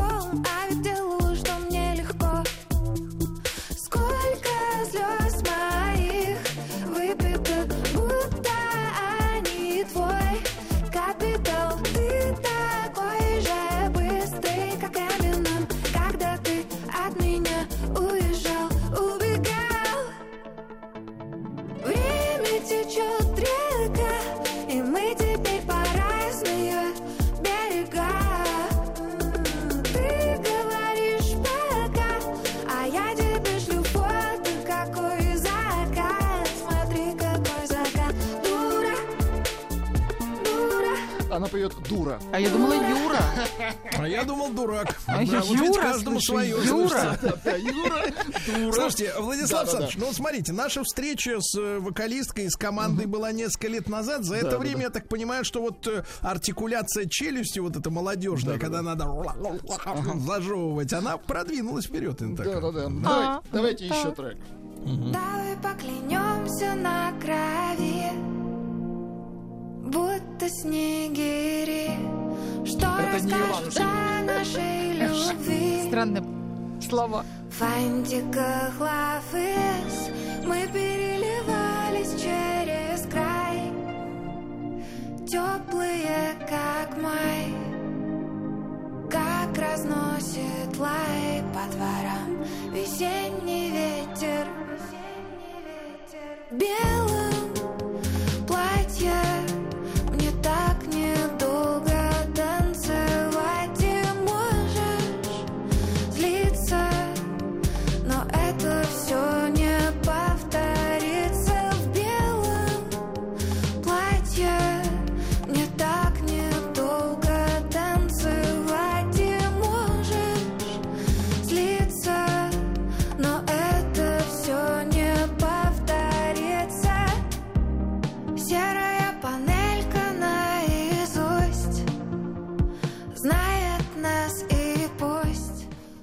Чуть- Слушайте, Да-да-да. мамаша, скажите, пожалуйста, а вы вот, вы обычно так вот говорите с нами немножко хабалисто, накраписто, Я? а вы можете также вот сипло вот так вот, знаете, Да. как кошечка, Немножко можете так же говорить? Да. Страдальчески, да. Нет, Да. ниже, ниже, и Ниже, меньше, еще. меньше низких частот. Больше вот, больше кошачьего. страданий. Дайте кошачьего. Коша- Кошечку, да. Кошачье. Вот это вот можете вот так втереться?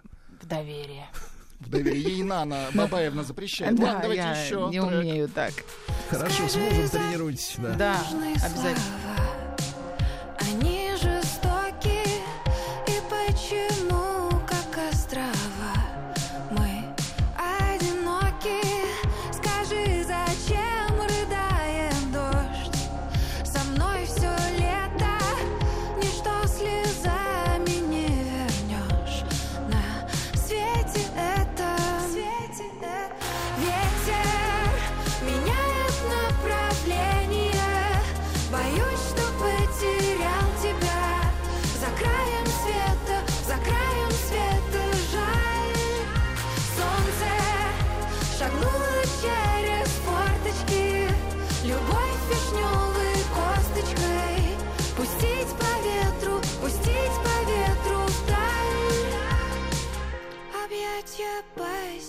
такие Ну, рифмы у них. Я ну, все время кстати, вдумываюсь. Если сравнивать с тем, что обычно, так сказать, произносят наши современные поп-артисты, но здесь хоть какой-то намек. Нет, она на- миленько, миленько как-то что-то есть в Да, да, этом. да. Ну, Ну вот и суперхит, который звучит прям со всех FM сейчас Да? радиостанций. Послушайте.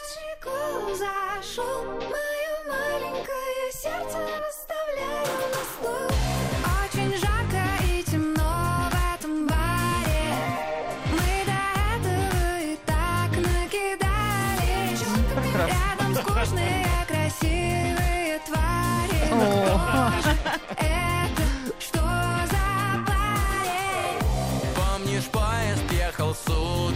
это что Как за зовут коллегу? Э, Л- LSP, я не знаю. Какой-то мальчик. Ты дрожишь опять, Таня До припева не успеваем. Ну, вообще. Курточка велика в плечах. Оверсайз.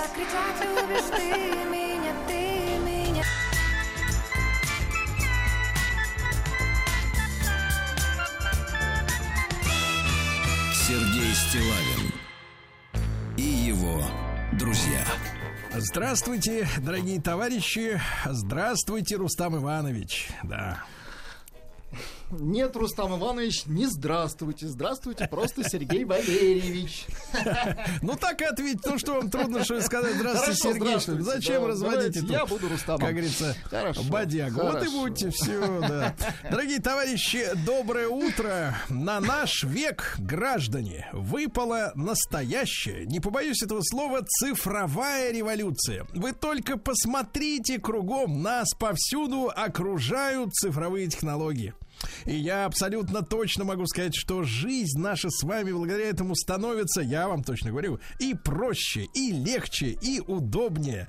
Ну вот, а в наших эфирах мы уже не раз говорили с представителями разных российских компаний, которые делились своим опытом, своими разработками. Дух захватывает от того, что в нынешнем, в уходящем уже, конечно, в 22 году такое вообще возможно. Ну вот и сегодня наш эфир будет тоже посвящен э, передовым технологиям, технологиям в сфере цифровых услуг и решений. И, между прочим, все это затронуло уже не только производство крупной компании, но и конкретных людей, как говорят на Западе, миллионы домохозяйств. Они измеряют домохозяйствами. Ну И чтобы не быть голословным, я вам представлю сейчас лидера рынка телекоммуникационных услуг, компанию Ростелеком. И у нас э, в студии э, вице-президент, э, директор макрорегионального филиала «Центр» ПАО Ростелеком Денис Константинович Лысов. Денис Константинович, доброе утро. Да. Да, Сергей, Рустам, доброе утро. Здравствуйте. Да-да-да, прекрасно. А, да, Вот, вот видите, да. Денис Константинович, ну вот расскажите, пожалуйста, о вашей компании. Хотя, конечно, она хорошо знакома нашим слушателям, всем нам, но не все, например, знают, что Ростелеком занимается и кибербезопасностью, и дата-центрами, и даже биометрией. Сергей, вы, наверное, абсолютно правы. Все помнят Ростелеком. Это компания, которая предоставляла услуги телефонной связи. Но мало кто знает, что сейчас это современная компания, которая предоставляет весь спектр цифровых услуг. Это и интернет, это и телевидение, это услуги кибербезопасности, это и все, что связано с сохранением данных, и видеонаблюдение, и умный дом, и все-все-все. И это компания, которая, в принципе, в будущее э, идет э, вместе с людьми, некий такой проводник в наше новое цифровое будущее. Поэтому компания для людей будущем современном мире.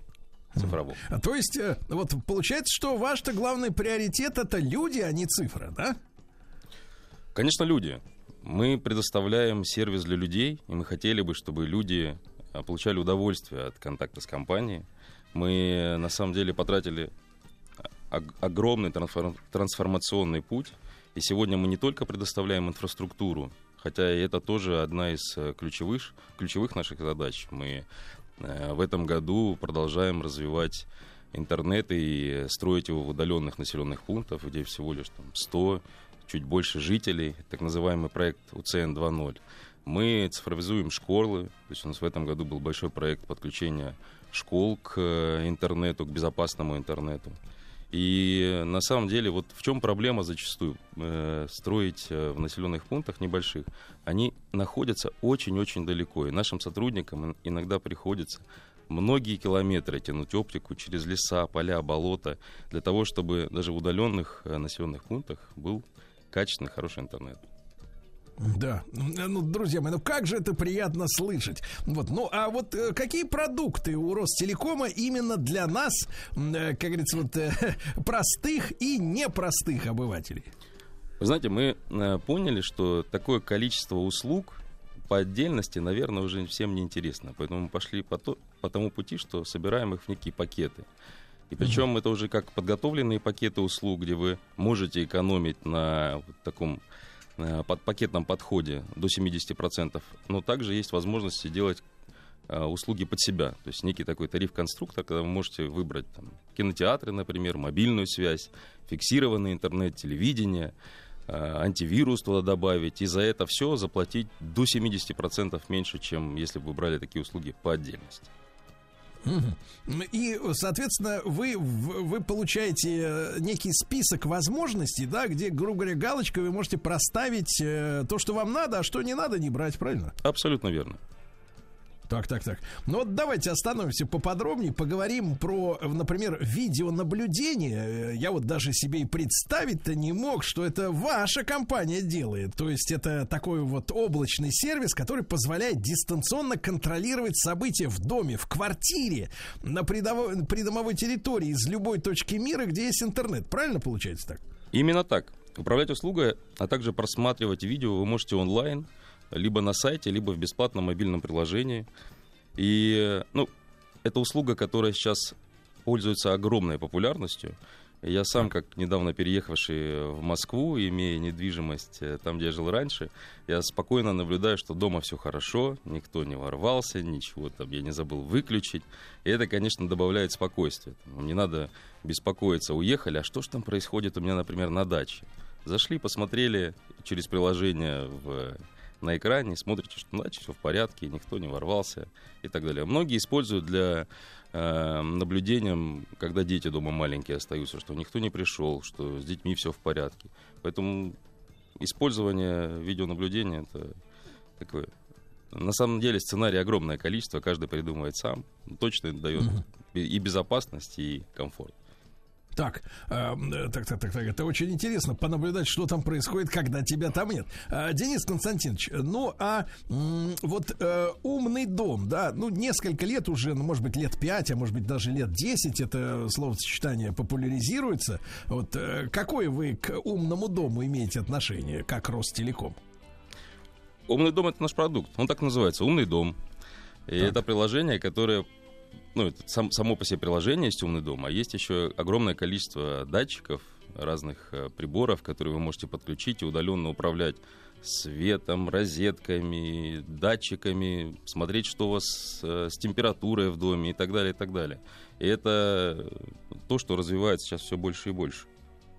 И, м, знаете, вот у нас порядка 70% домохозяйств, ну, если кто не знает, это квартиры, дома, это там, где живут люди, э, Ростелеком имеет э, охват. То есть мы можем подключить до се- 70% территории Российской Федерации, где живут наши люди, к э, высококачественному интернету. И вот все больше и больше мы видим проникновение вот этой услуги умного дома э, в эти домохозяйства. Мгм. Так, Денис Константинович, но важный вопрос. Вот смотрите, у человека есть, например, э, да, э, ну вот у Владика, да, например, посмотрите Нет, у на него. Рустама. у Рустама. У Рустама, У хорошо, Рустама. хорошо. У Рустама. Есть, например, ну да, у Рустама, кстати, ничего нет, поэтому давайте на вас Хорошо, хорошо, Владик. Есть, например, квартира, да? Там э, когда-то вот, э, ну когда-то там, наверное, в прошлом веке был сделан ремонт, да, проложены провода, электричество, все. То есть тогда про умный дом-то ничего и не слышали. А теперь он появляется. Я понимаю, что, вот смотрите, вы говорите, камеры, датчики, да, вот. А как их так вот все это культурно обстроить, э, чтобы, так сказать, Коммуникации. Да-да-да. чтобы, как говорится, не повреждать э, обоих. Вот сегодня как эта э, проблема решается? А сейчас есть огромное количество различных устройств, которые требуют прокладки, если вы делаете ну, ремонт, например, в кварти- квартире сейчас, либо радиодатчики, которые монтируются удаленно и вам нужно иногда менять батарейки, о чем вам точно видно в личном кабинете, что, наверное, уже садится э, батарейка, нужно поменять э, его в устройстве. На самом деле, обычно на год и даже больше батарейки хватает, поэтому это не такой частный вариант. Есть датчики, которые, например, розетка. Умная розетка это такое устройство, которое составляется уже в существующую розетку, к примеру, и, он- и в нее вы втыкаете вилку того или иного прибора и можете управлять им, включить, выключить, посмотреть, опять же, нагрузку, ко- которую генерит. Есть лампочки, которые просто вкручиваются в, э, в текущие ваши светильники. Они, в принципе, стандартные. Есть огромное количество вариантов их исполнения. И вы также можете прописать, чтобы лампочки включались, там, например, с телефона или там, не знаю, с голосовой команды, например. Мгм. То есть ты, например, как говорится, в Москве, а у тебя там свет зажигается, как будто ты там. И этот самый грабитель, который с улицы смотрит, думает, опять приехал. Нет, буду брать, буду брать хату завтра. Вы можете подмигнуть из другого города. Да, совершенно точно. Давайте так, в таком сценарии у меня на- настроено э, освещение при входе к э, дому, подходе к дому, так что грабитель, наверное, обрадуется, когда подходит, и загорается лампочка. Какие приветливые хозяева. Ну вот смотрите, замечательный проект, при, просто прекрасно. Уверен, что многие слушатели с ним уже познакомились. И, конечно, теперь с уверенностью могу сказать, что Ростелеком это точно про людей. Ну вот, а были ли у вас планы, как говорится, чтобы э, всю эту бытовую цифровую инфраструктуру масштабировать вот на благо всей страны? Ну, конечно, у нас такие планы и были, и есть. И уже сегодня, можно сказать, как мы говорили, там 70%. А сколько это всего? Это 40 миллионов домохозяйств, которые охвачены нашей сетью. И каждый год это количество увелич- увеличивается. Каждый год у нас растет абонентская база. Каждый год у нас э, увеличивается количество услуг, которые потребляют наши замечательные клиенты. И, э, значит, они, знаете, на, на рынке всегда есть некие такие метрики. Вот э, у нас говорят, как часто от нас уходят.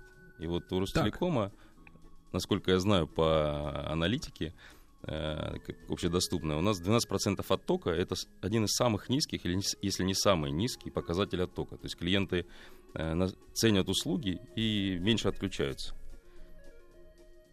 То есть речь идет о таких лояльных, да, потребителях, да, которые, так сказать, вас не хотят менять ни на кого другого. Так вот, в массе своей. Абсолютно верно. И это происходит благодаря тому, что компания делает огромный акцент на э, качество работы сети. И вот тоже Да. показатель у нас доступность и работоспособность 99,5%. О, То есть сеть практически мои. всегда работает. Да, друзья мои, сегодня у нас в эфире лидер рынка телекоммуникационных услуг компания Ростелеком. Ну что ж, дорогие товарищи, э, сегодня э, с нами э, э, вице-президент э, компании Ростелеком, директор макрорегионального це- филиала Центр ПАО Ростелеком э, Денис Константинович Лысов. Мы сегодня говорим о цифровых технологиях, которые вот они уже доступны, только руку протяни. Ну и, э, Денис Константинович, вот э, множество да, различных технологий, решений. Э, Как у вас обстоят дела с импортозамещением? Да? Э, Для всех ведь таких цифровых решений нужно и особенное программное обеспечение, и железо, да, и базовики. Вот эти все вот эти слова, да. Это все наши отечественные разработки. Как вот идет процесс в этом направлении? Сергей удивлен, вы знаете даже жаргон. Базовики, Сергей базухи. закончил несколько да, за- заведений учебных. А под названием «Жизнь». Э, Ну, смотрите, конечно, сейчас импортозамещение это одна из стратегических задач, э, в принципе, для страны. И Ростелеком, как государственный оператор, делает огромный акцент. Мы на сегодня являемся разработчиками огромного количества собственных э, уникальных продуктов. Часть мы уже говорили, типа умного дома. Э, Также есть э, Ростелеком ключ, который для э, домофонии подъездной сделан. И вот в этом году эти продукты были включены в реестр отечественного программного обеспечения. А, Кроме того, медиа-платформа Wink, это такой онлайн-кинотеатр, и он, а, по м, данным компании ГФК, в 2022 году входит в топ-3, в топ-3, вернее, российских онлайн-кинотеатров кинотеатров.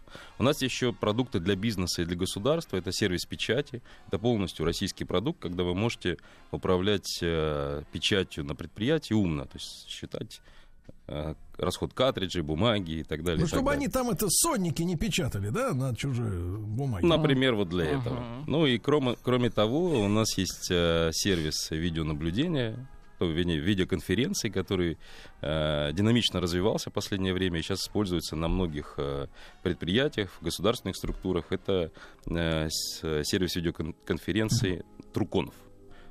Настоящий Ну, чтобы, опять же, не подсматривали, кому не надо, да, вот за тем, что... Конечно, защищенность и кибербезопасность стоит э, во главе угла всех наших продуктов, потому что, конечно, в текущее время мы испытываем огромную нагрузку по э, ну, там, из внешних угроз кибератаки и внутренних угроз. То есть сейчас это такая одна из э, важных тем, на которую мы обращаем внимание.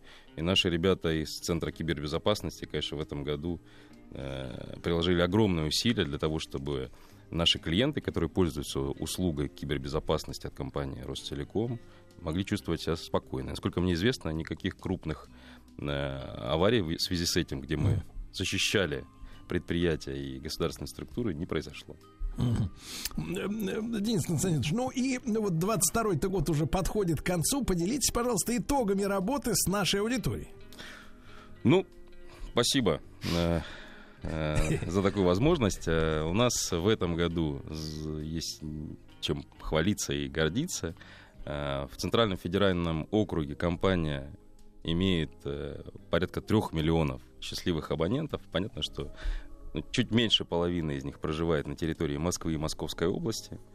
Кроме того, у нас э, почти полтора миллиона абонентов, которые пользуются услугами упомянутой выше видеоплатформе Wing. И вот умный дом, чтобы это было понятно в цифрах, 35 тысяч абонентов на территории Центрального федерального окр- округа уже пользуются услугами видеонаблюдения и умного дома. Вот. Мы, кроме того, имеем сейчас вот такие утвержденные уже стратегии развития до 2025 года.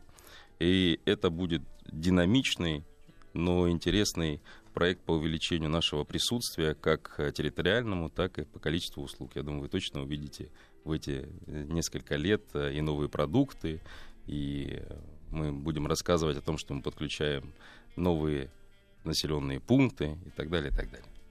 Денис Константинович, ну вот в начале разговора мы обмолвились о э, вашем тарифе конструктор, да, Э, когда э, человек не оплачивает там по отдельности какие-то услуги, да, а вот все-таки выбирает из огромного спектра то, что ему действительно нужно. Вот как с вашей точки зрения регионы отличаются так вот в бытовом смысле, что в Москве, например, нужны одни вещи больше, а там где-нибудь, ну не знаю, там, в Воронеже другие?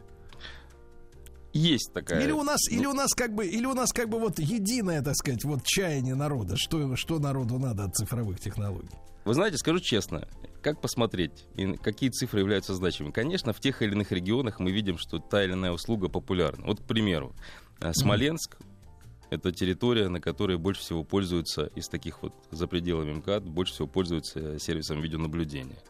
А количество интернет-пользователей у нас больше, ну, понятно, в крупных городах, как Воронеж, в таких промышленных го- городах, как Липецк, Тула, например. Ну, а если в целом смотреть, то плюс-минус все услуги популярны, потому что вот Центральный федеральный округ близ- близок к Москве, и в целом у нас такая э, очень, э, ну, не то что монолитная, но в целом э, аудитория одинаково развита, и у нее спрос на одни и те же услуги. Я бы не сказал, что так можно что-то выделить, какой-то регион пользуется чем-то особенным. Небольшие различия, конечно, наблюдаются. Ну, ну, понятно. Тогда позвольте вас и ваш коллектив огромный, да, Денис Константинович, поздравить с наступающим Новым годом. Вот. Да, так сказать, э, э, чтобы вас, а, а, ваши же специалисты оградили и вас, и нас от киберугроз. Это нам очень важно, да. Ну и, друзья мои, напомню, что сегодня с нами был представитель лидера телекоммуникационных услуг компании Ростелеком. С нами был вице-президент, э, директор макрорегионального филиала Центр ПАО Ростелеком э, Денис Константинович Лысов. Денис Константинович, спасибо. Спасибо за интересный эфир. До встречи.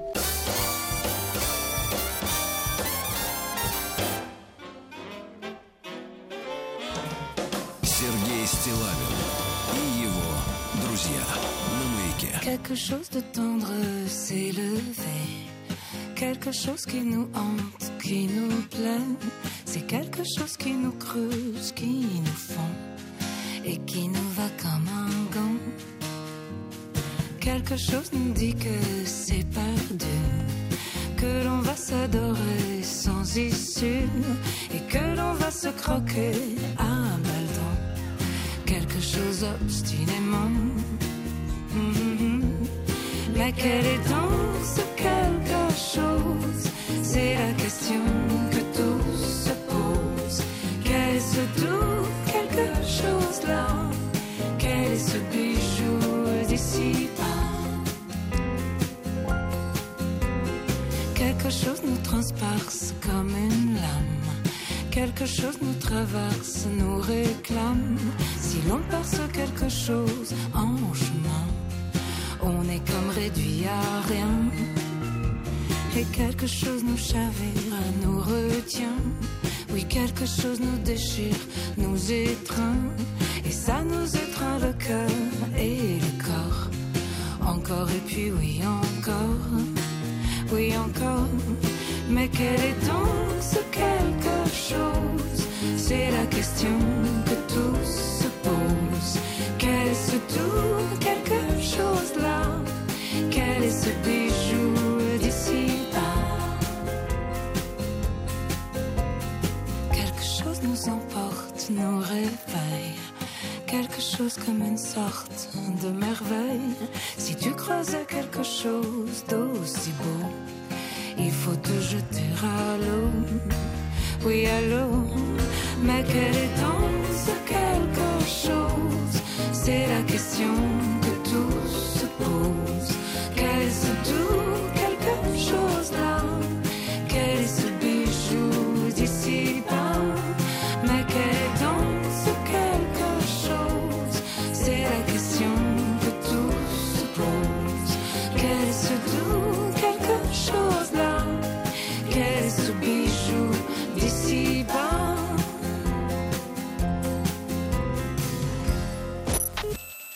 Судя по всему, это были приступы тревоги.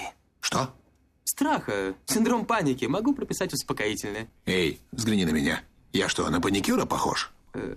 Ну, так, Я так похож сразу. на паникюра? Стыдиться вам нечего. Любой невропат... Тебя что, выперли с ветеринарных курсов? У меня был инфаркт. Кардиограмма не подтверждает. Мужчина. Руководство по эксплуатации.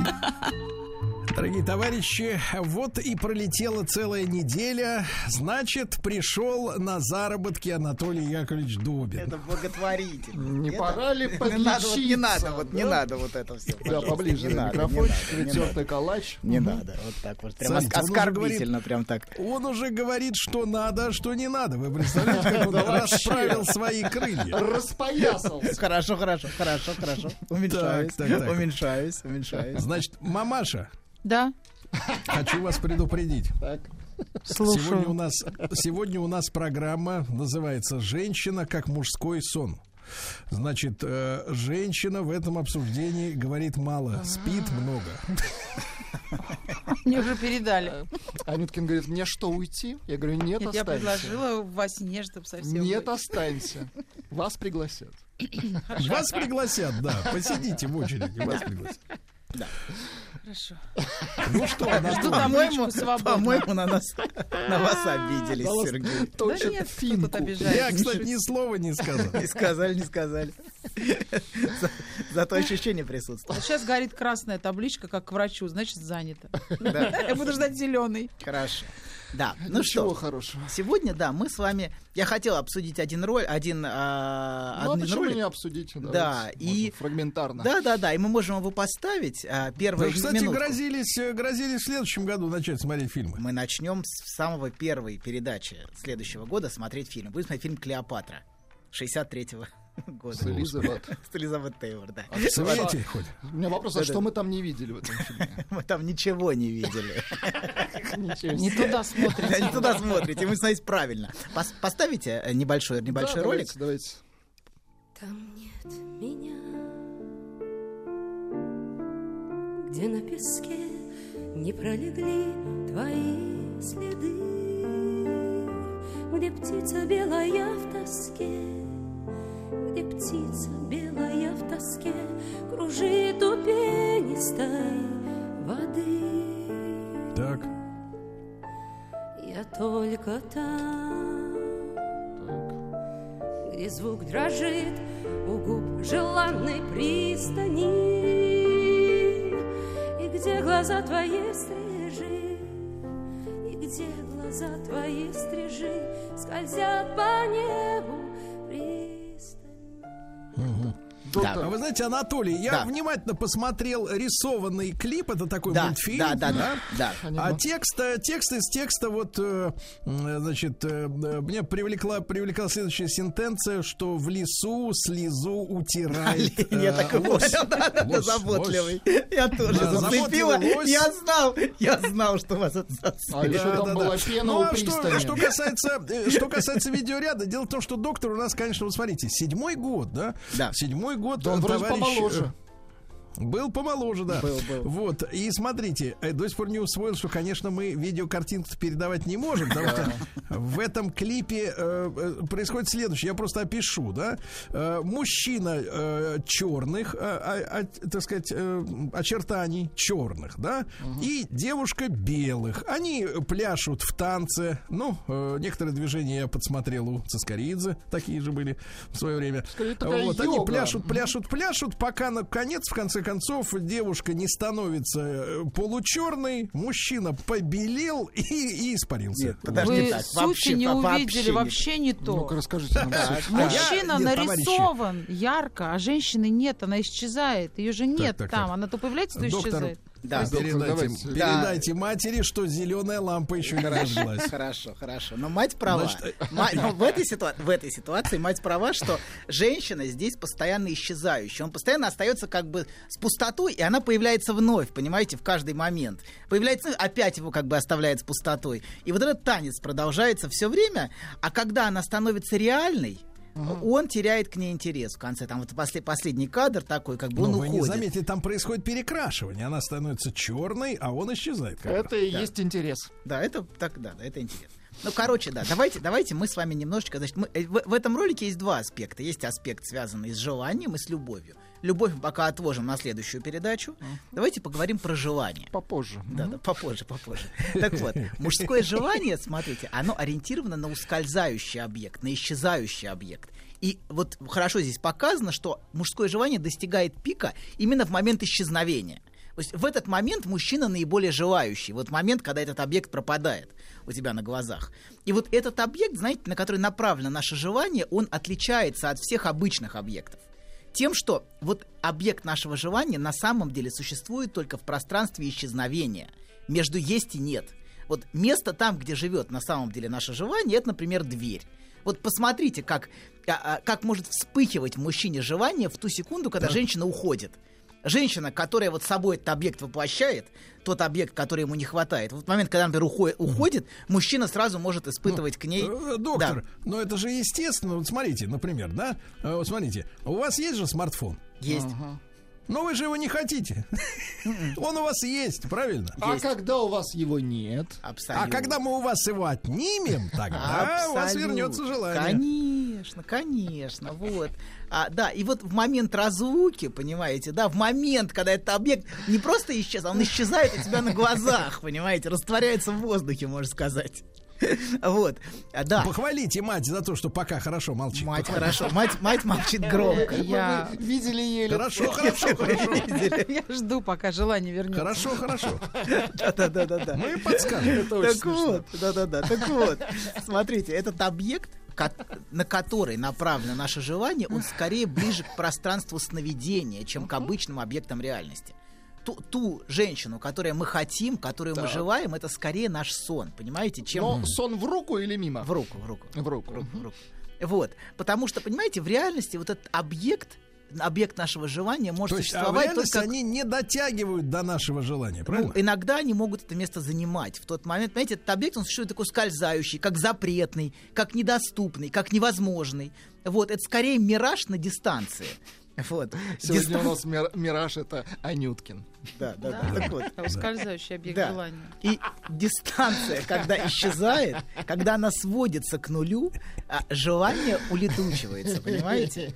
И вот именно этот объект является, как правило, центром сновидения. вот этот утрачиваемый объект, он может в самых разных формах выступать. Вот самый простой вариант, как мы говорили, в сновидении часто мужчина а, преследует объект, которым не может овладеть.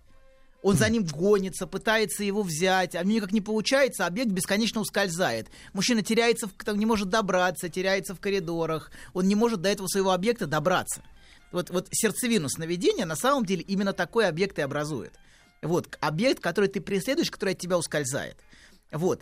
И никак не получается настигнуть. Вот в фильме «Бразилия», который мы будем смотреть, он, правда, очень Господи, длинный. еще один. Да, Терри Гиллиема. Вот, очень ярко видно вот Это это... ж сна-. Абсолютно неважно. Нас там интересует не антиутопия, нас интересует отношение к женщине. Нас интересуют мужчина и женщина во всех этих фильмах. Нас больше ничего не интересует. Вот. Мать кивнула. Я буду, я буду Да. да, озвучивать. Давайте переводить, переводить. Так вот, да. И смотрите, да, и очень ярко видно, вот в фильме Терри Гиллиама очень ярко видно а, сновидное такое отношение к- Сновидное. к, же- к мужчины к женскому объекту. И Это там- какого года-то фильм? фильм 84-го. Вот. Так. Все время препятствия, Посвежее. все время невозможность. Он И ж- цветной, кстати. Да. цветной, цветной. И женщина, понимаете, она вообще живет на самом деле как таковая во сне мужчины. Вот я не зря обращаюсь к библейскому мифу очень часто. Сотворение женщины. Вот. Оно именно женщины, не матери. Это разные, два разных аспекта. Это важно понимать. Вот. Сегодня вы женщина. Вот. Так, значит, да. Так вот, смотрите, в, в этом мифе есть, есть Сегодня я объект. Объект, объект, объект. Вот. А, да. А, и во- что в этом мифе есть? Во-первых, есть сон. Смотрите, а, Ваяпель Тардема навел сон. Бог навел навел на человека сон. Вот, кстати, не сказано, что разбудил. Сказано, что усыпил, но не сказано, что он его будил. И я Это думаю, вы что на вы... каком языке-то говорите с нами? На арамейском, что ли? на, старорусском. Вы коней-то придерживаете. Тут как бы люди приличные. Нормально, нормально, хорошо, больше так не буду. Я больше не буду, обещаю. Вот. Так смотрите, вот вы замечали, наверное, в какой степени сновидность — это состояние, в котором мы находимся, когда мы влюблены. Вот когда мы влюблены, когда мы захвачены влюбленностью, мы чувствуем, мы чувствуем очень сновидное состояние. Вот. И женщина — это буквально сон мужчины, поэтому не случайно Бог сотворяет же- женщину во сне мужчины. Вот. Чего, конечно, нельзя сказать о матери. Понимаете, мать существо гораздо более реальное, Но она гораздо рядом, более она весомое, абсолютно весомое и часто нависающее виной. Абсолютно виной. А можно ли вообще вот э, в здравом уме поставить такую параллель, как мать и мужчина в таком случае? Мать и мужчина? Да, вот если мужчина и женщина это такой конструкт понятно, э, такой- устойчивый, то мать и мужчина или, или мать и отец. тогда. Нечто иллюзорное, да, а вот А мать и мать, мужчина. знаете, мать, мать скорее, мать и сын скорее, наверное. А, так. вот в таком. То есть отец как бы сбоку. Отец, отец Богу, конечно, отец сбоку, да, отец не виден. Никто его не видел, вот отца. В последнее время. Да, но смотрите, мать всегда гора очень реальная. Мать очень реальное существо. Вот. А перед матерью чувствует вину, э, мать э, предъявляет требования часто в семье. Не вы, конечно, но А есть... Мать кивает, согласна. Мать кивает, э, и ты чувствуешь вину предъявляет. перед матерью, конечно. Вот. А женщина, понимаете, существо эфемерное. Вот. И, кстати, вот согласно библейскому мифу, у Адама, знаете, была первая женщина Лилит, которая убежала от Адама, но продолжает жить в его снах. Вот, согласно комментаторам. Вот. И кто знает, может быть, собственно, о ней и заговорил змей с Евой. Потому что что еще может быть интересно а, женщине, кроме как его бывшая, которой он желает до сих пор? Вот, эта женщина очень захватывает. То есть, То есть как не бы- змей, а змея. Змей, змей, змей что-то знал, но понимаете? он натравил. Ну, можно мне Адама? маленький вопрос? Да, конечно. Можно, можно. Вы Маленький. разрешаете, Сергей Валерьевич, Да? вопрос? Маленький. От- Маленький. от а что, все же все мужчины желают бывших?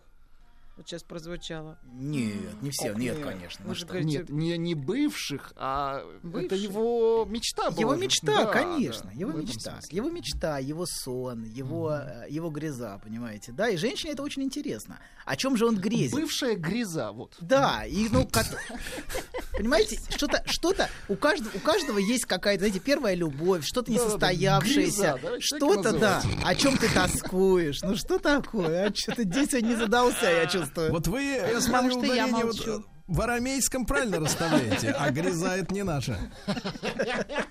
Это как ярко звучит. Вам хорошо. тяжело говорить на нашем языке?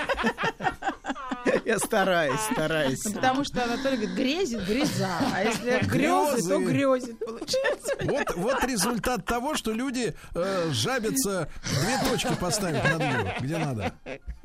Грезы, грезы. Какой вы злой, а какой вы злой. Вот, смотрите.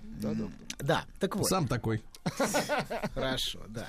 Короче говоря, собственно, чем еще змей мог соблазнить а, Еву, кроме как знанием о скрытом желании Адама. Женщине это очень интересно. Чего же он хочет? Что от меня скрыто? Чего там за этой закрытой дверью? Как, знаете, в сказке «Осенней бороде», где она открывает этот... Она же не могла не открыть эту дверь, за которую он ей сказал не открывать. Змей выдал все наработки. Ну, змей что-то намекнул, я, знаете, в этом а так, а я что-то знаю. вот здесь там. не торопись, здесь Да, поговори вот у него что-то, у него что-то с ней было, да, там Цветы она любит, купи хоть что. Да, пар намек. Не, не так не надо, так не говори. намеками, я думаю, все происходит намеками. Так вот, смотрите. Да, собственно, а Ева, Ева существо реальное. Адам так и назвал ее мать. Э- э- э, можно, на, можно на арамейский перейду, Да, пожалуйста? конечно, вам, да. Эм Кольхай. Мать всякой жизни. Он так и сказал, мать. Значит так, мать. Ты меня подставила. Вот, он, это после, после всей этой истории он сказал мать. Вот, так вот, значит, Ева скорее реально, а Лилит скорее сновидение. Вот, и а, живет в этом пространстве сновидения, если уж так делить вот этот женский образ на два. Но это я просто пытаюсь проиллюстрировать мысль библейским мифом. Так вот, женщина, смотрите, это мужской сон. И ее место во сне а, как бы не должно закончиться. Сон должен длиться. Вот. И истеричка, для которой вопрос о женщине и желании является самым фундаментальным. И она, собственно, и делает так, чтобы сон этот длился. И она это делает появлением и исчезновением, например, все время на границе между да и нет. Потому что она знает, что как только будет окончательное да, как только она окончательно станет реальной, его сон закончится. Интерес пропадет. Пропадет. Я только там, где нет меня. Вот в песенке есть эти слова. То есть она, она сильнее всего присутствует в его жизни именно своим отсутствием. Знаете, там где, там, где ее нет в его жизни, там, где она постоянно ускользает, там, где, там, где она создает в нем нехватку, понимаете, она постоянно порождает эту нехватку. Вот. А, да, Да я создаю нехватку сейчас. да, да, да. Вы создаете нехватку Вы вас, конечно, конечно. Нервозность создаете, это другое. Нет, нет, нет, нет, нет, все неправда. Да. Так вот, значит, э, да. А, и да, и потому что она, понимаете, она знает, что как только окончательно она появится, как только отсутствие, отсутствие исчезнет, а, вот, эта нехватка, понимаете, тоже исчезнет. Вот, и ей важно вот эту нехватку поддерживать своим дозированным отсутствием, чтобы мужчина продолжал ее желать. Вот, она все время в дверях, или точнее, она все время танцует. Вот. А И- женщина дверь. Нет, женщина танец. Давайте. В Женщина двери. Она В, не дверь, она в двери все время. в двери, в двери. В проходе. О, Да. Так Ну, вот. кстати, у. Анны хороший голос, когда она не, весели- не веселится. А грусть ей к лицу. Но вы должны, конечно, видеть лицо. Да, да, да, да. Лицо грусти. Не, могу. Так вот, и смотрите, женщина все время танцует в каком-то смысле. И зависимость всего существа женщины а, от желания мужчины вот делает отчасти ее трагической фигурой женщину. То есть, она, ка- то есть она появляется, как только она желанна. В тот момент, понимаете, когда она исчезает, я только там, где нет меня. Понимаете, когда я, я, я появляюсь только в момент, когда я исчезаю на самом деле. А когда она окончательно есть, как в этом ролике, она теряет качество желанности. Вот в чем проблема. Я только там, где ты на дверь глядишь с надеждой. Вот там есть такие слова. Вот. То есть я там, где я чувствую, что я воплощаю собой то, чего тебе не хватает. Тогда я чувствую, что я существую. И именно поэтому, собственно, э, истеричка, например, ну, как и многие женщины, в принципе, заняты поддержанием неудовлетворенности мужчины. Огня. Конечно, его неудовлетворенности. Она все время, понимаете, не дается в руки. По крайней мере, А окончательно. почему она истеричка? Хорошо, она женщина. Она Нет, женщина. просто вопрос. Хорошо. Это тип. Тип, тип, тип, тип. То есть она, в Дайте принципе, матери более утоляющее. Да. Да. Так вот, а, это мы, мы можем немножко чуть, чуть, чуть более, чуть более подробно об этом поговорить, но сейчас Так. давайте мы... мы Но не сейчас, Не сейчас, не сейчас. Мы, а, в- че- почему... Окей, да, давайте сейчас не будем в это углубляться. Слишком много времени потратили на перевод текстов. Да, э, да, да, древних. да, да. У нас не хватит времени на это. Короче говоря, давайте так. Женщина занята все время поддержанием неудовлетворенности мужчины в какой-то степени. Вот. А, да. И она все время в руки не дается. В какой-то момент, знаете, по крайней мере, окончательно. Вот. И она постоянно продолжает танцевать. Вот. И важно, чтобы, ну, важно, чтобы танец был красивым. Это так притягательно. И вообще, знаете, у каждой женщины есть всегда свой собственный неповторимый танец. Вот у Ани свой Фирменный. танец, конечно. У каждого это что-то свое. Сегодня у Ани пантомима. Вот. Да. Сегодня у Ани танец называется статика. Вот написали красноречивое молчание матери. Да-да-да-да-да-да. Осуждающая. А знаете, а, кстати говоря, мать, скажите, пожалуйста, а с вами вот мама родная э, в молчанку играла? Когда, Мама вот, нет, сестра, вот сестра, играла, старшая Сколько сестра есть. времени дольше всего продержалась она? А, сестра? Ой, она кремень. Это самое, Ну, знаете... Неделю может не говорить? Ну, ну, неделю, наверное, нет, несколько дней. Это самое страшное вот. для меня, когда со мной не разговаривают. Это все. Хорошо. Это трэш. Значит, мы наступили Ну на какой вы жестокий. Сергей. А как вы нащупали, а? Какой вы жестокий, а? Я долго подбирался. Так вот, да. Знаете, женщина это танец. Вот. И это очень притягательно, если ты смотришь и любуешься этим танцем. И у каждой, на самом деле, свой уникальный почерк танца. У каждой ее собственная жизнь это какой-то танец. То есть твой стиль, да. И совет такой, знаете, надо женщину не пытаться контролировать, а скорее видеть и любоваться ее танцем, какой она ведет в жизни. Вот. Женщина вообще в чем-то соприродна танцу. А Вот. Это что-то очень, что-то очень, а, очень глубокое и очень глубоко проникающее в ее суть. Не случайно женщины так любят танцевать. Вот. А, Но давайте вернемся. Многие женщины никогда... Вернемся, Да. доктор, но не сразу. Не вер- Хорошо. Расскажите про свой сон. Я сплю крепким сном. Слышу плач младенца. Иду к холодильнику, чтобы достать молока. Несу ребенку молоко. А оно черное, Бен. Скажи, что это значит? Только без грязи про мою мамашу. Мужчина. Руководство по эксплуатации. Ну Что ж, дорогие товарищи, э, я пытаюсь понять, на кого рассчитана сегодняшняя наша встреча с доктором Домином, на мужчин или на женщин. Вот пока ответ не найден. На не найден. людей. Да, Тех, на людей. кто да. ускользает. Да, но Да. знаем, что сегодня мать занята тем, Заговорила что потихонечку. держит коней деду. Ну не обижайте, мать. Ну зачем же вы так обижает. Зачем же вы так с нашей прекрасной матерью? Ну Я что не такое, Так говори, Сергей? было бы Ну на кого зачем? обижаться. Ну зачем? Вы знаете, вы знаете, Анатолий, Ну я вот видел вас в зеркале, у нас разные матери. Ай, слава богу. Ладно, ладно. Ну, смотрите, продолжаем. Значит, мы остановились на том, что а, многие женщины всегда оставляют за собой возможность хлопнуть дверью. Вот, а, да. И, но и... Для эффекта. Для эффекта, для того, чтобы исчезнуть, для того, чтобы он ее желал, чтобы пропасть из его жизни на какое-то время. Вот. С фейерверком. Да, так что дверь очень немаловажный, немаловажный, немаловажный аспект желания. Вот. И вообще столь же важным объектом, как дверь, является только окно. Вот. Мне, мне Окно. приходит на ум хороший фильм, да, на эту тему. А, Еще один. «Женщина в окне» 40, 43 года. Года от, от роду. Так вот, ну хорошо, давайте так. Мы смотрели окно во двор, помните? Хичкок? Хичкок. Давайте другое, окно во двор. Вот. А, Да. И окно, оно всегда связано с, жела- с, за- с желанием, так или иначе. Окно это, кстати, очень типичная женская фантазия. а, о том, что расскажите. о мужском взгляде, который смотрит через окно. Вот. Когда, например, она переодевается, вот это ее бессознательная фантазия.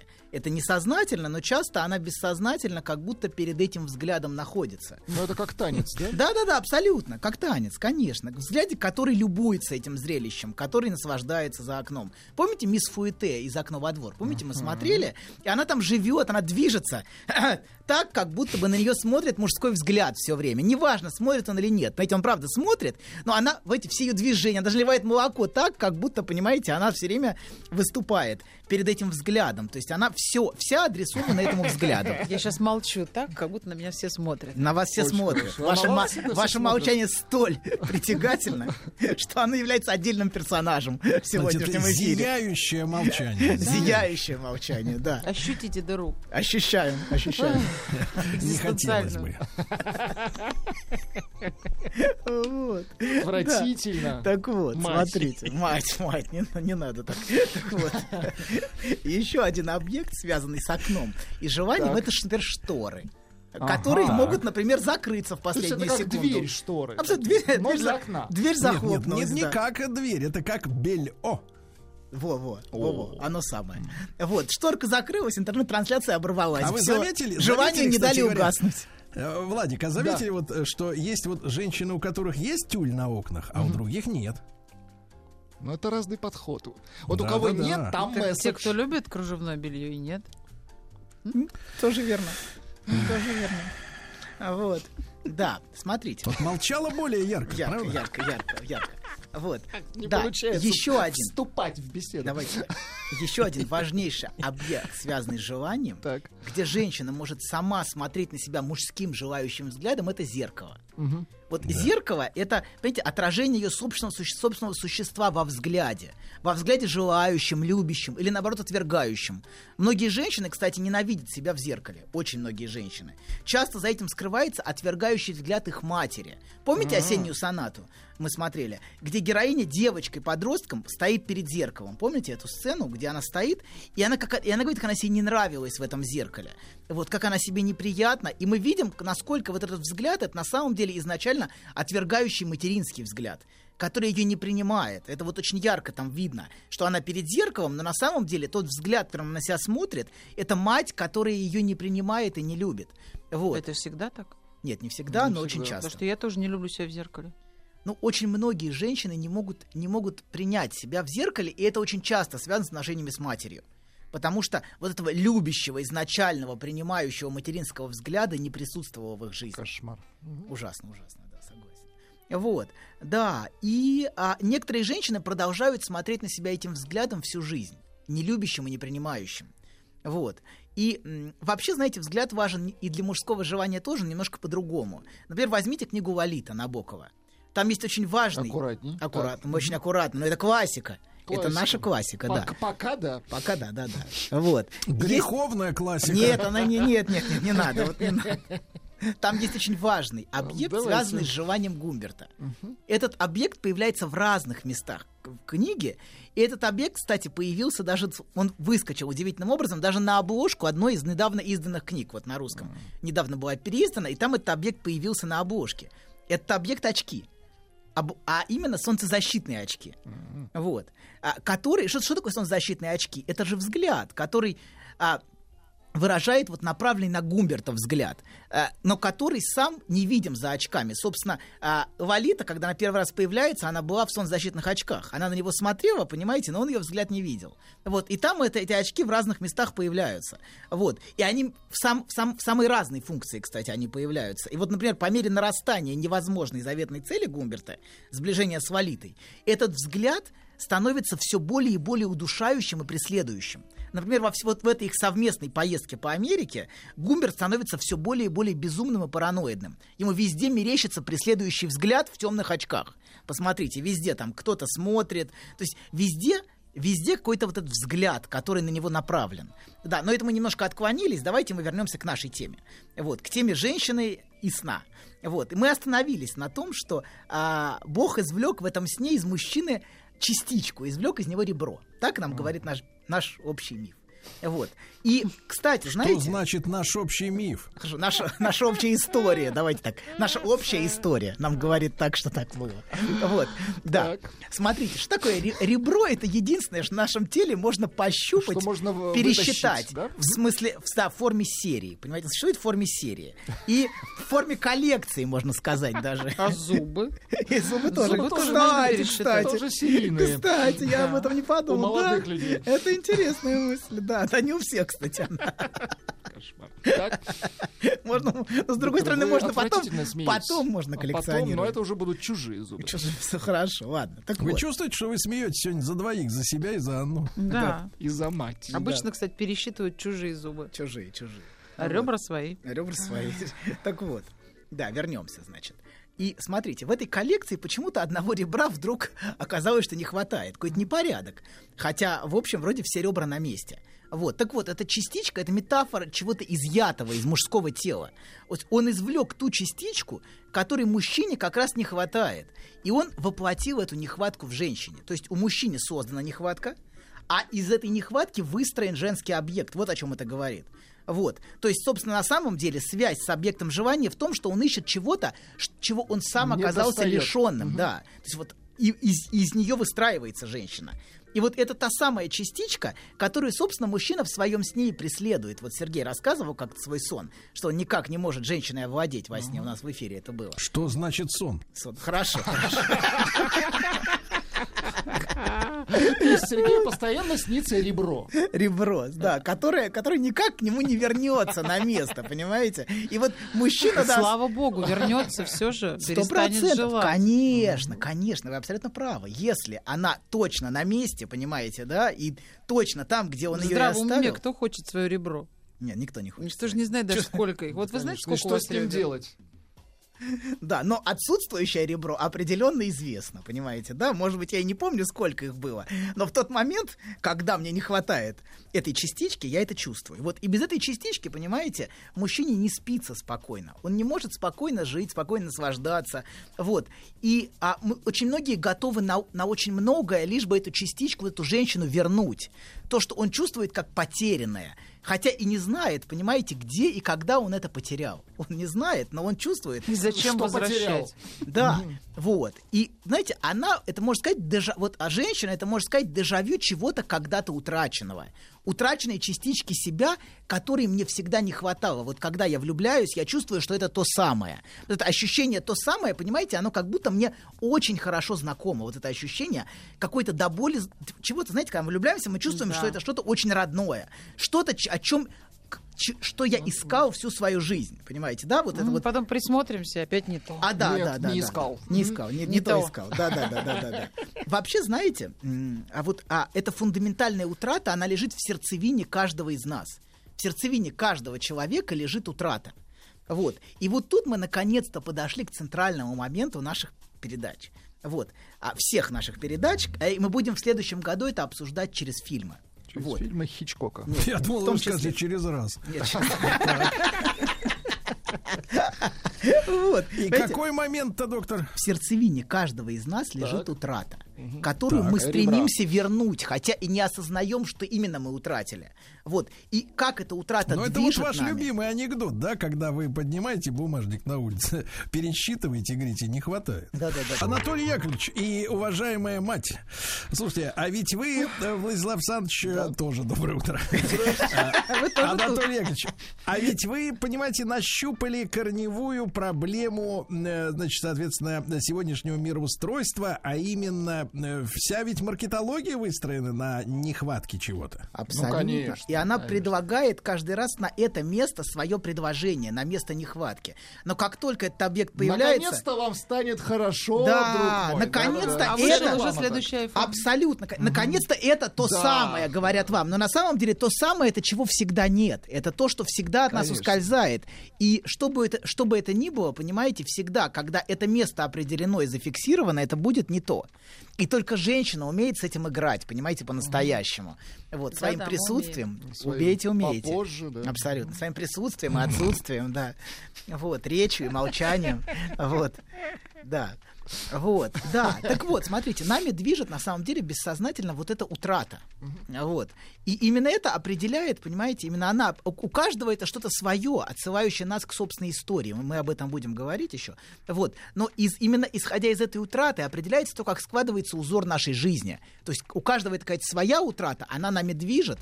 Вот. И определенный у нас какой-то узор нашей судьбы, если можно так сказать, складывается именно вокруг этого. Вот. Но мы к этому вернемся. Вот. Мужчина, смотрите, проецирует свое ребро, свою утраченную нехватку, свою утрату в женщину.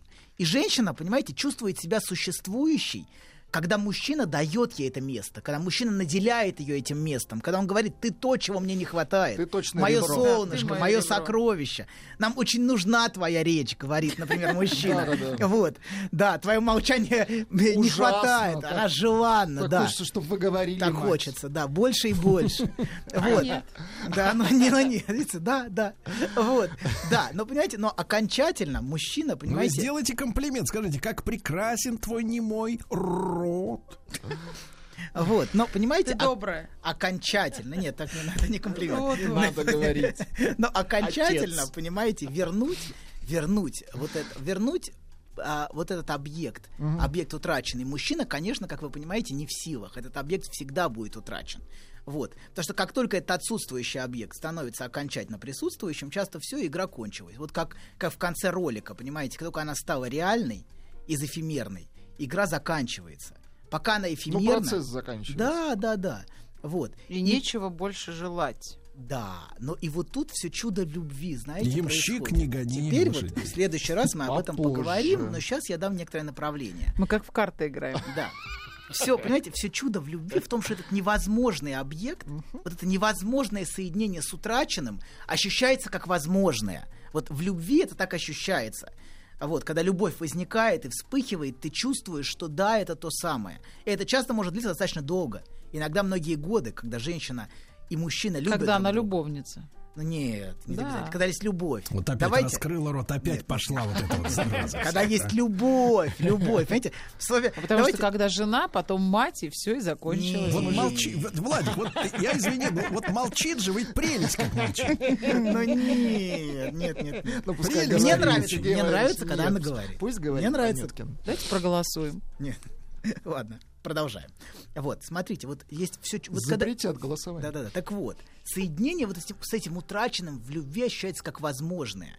И на время любви, понимаете, женщина становится воплощением того, чего я всегда искал. Того самого, что всю жизнь мне не хватало. Того невозможного объекта, который мы, собственно, и преследуем. И вот это странное, знаете, ощущение в любви, что я всю жизнь этого ждал. Вот, вот это возникает, это возникает, понимаете, как бы как, как постфактум. Как я мог жить без этого раньше? Это, знаете, это возникает, как будто это целиком окрашивает всю твою прошлую жизнь совершенно другим цветом. Когда любовь возникает, ты вдруг понимаешь, это ведь именно то, чего всю жизнь, понимаете, я искал и никак не мог найти. И как бы я чувствую, что это и есть та утраченная часть меня. В любви это возникает, это ощущение. Что мне всегда именно этого не хватало. Вот.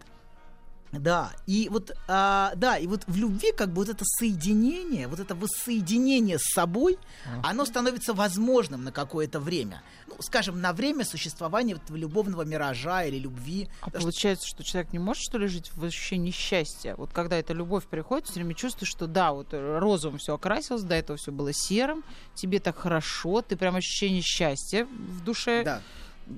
Распознал, и все. И потом, значит, ты просто не можешь, то есть ты не можешь быть счастливым, тебе это наскучивает.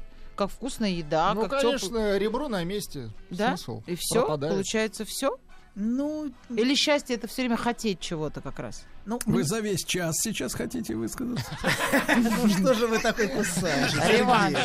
Сергей, ну дайте. Я на страже, у меня секундомер. Я, у меня лимит есть еще или все? Все. Всё, всё. Вот. А я, я думаю, что, что, конечно, в момент любви мы ощущаем, что это возможно. Абсолютно. и мы не ощущаем, понимаете, что мы гонимся. за- В этот момент как будто оно вот, она есть, и мне хорошо с ней. А, и док- ей хорошо со мной. Доктор, я перевожу Анюткина, скоротечен этот момент. Вот в чем Ну, проблема. Скоротечен. Слушайте, в этой жизни все скоротечно, понимаете? К сожалению, сама жизнь, понимаете, это вещь, которая, а, в которой есть определенная скоротечность. и Особенно молодость. все, все проходит, понимаете? И любая человеческая позиция в этом мире это позиция на самом деле обреченного. И вот в любви, кстати, этот аспект тоже важен. Вот в этот момент обреченности, момент, а, что, что это не навсегда, что, мы, что а, в жизни есть смерть, что мы не можем, понимаете, да, слиться в единое целое. Вот, вот этот момент обреченности, в нем, он всегда в любви очень важен.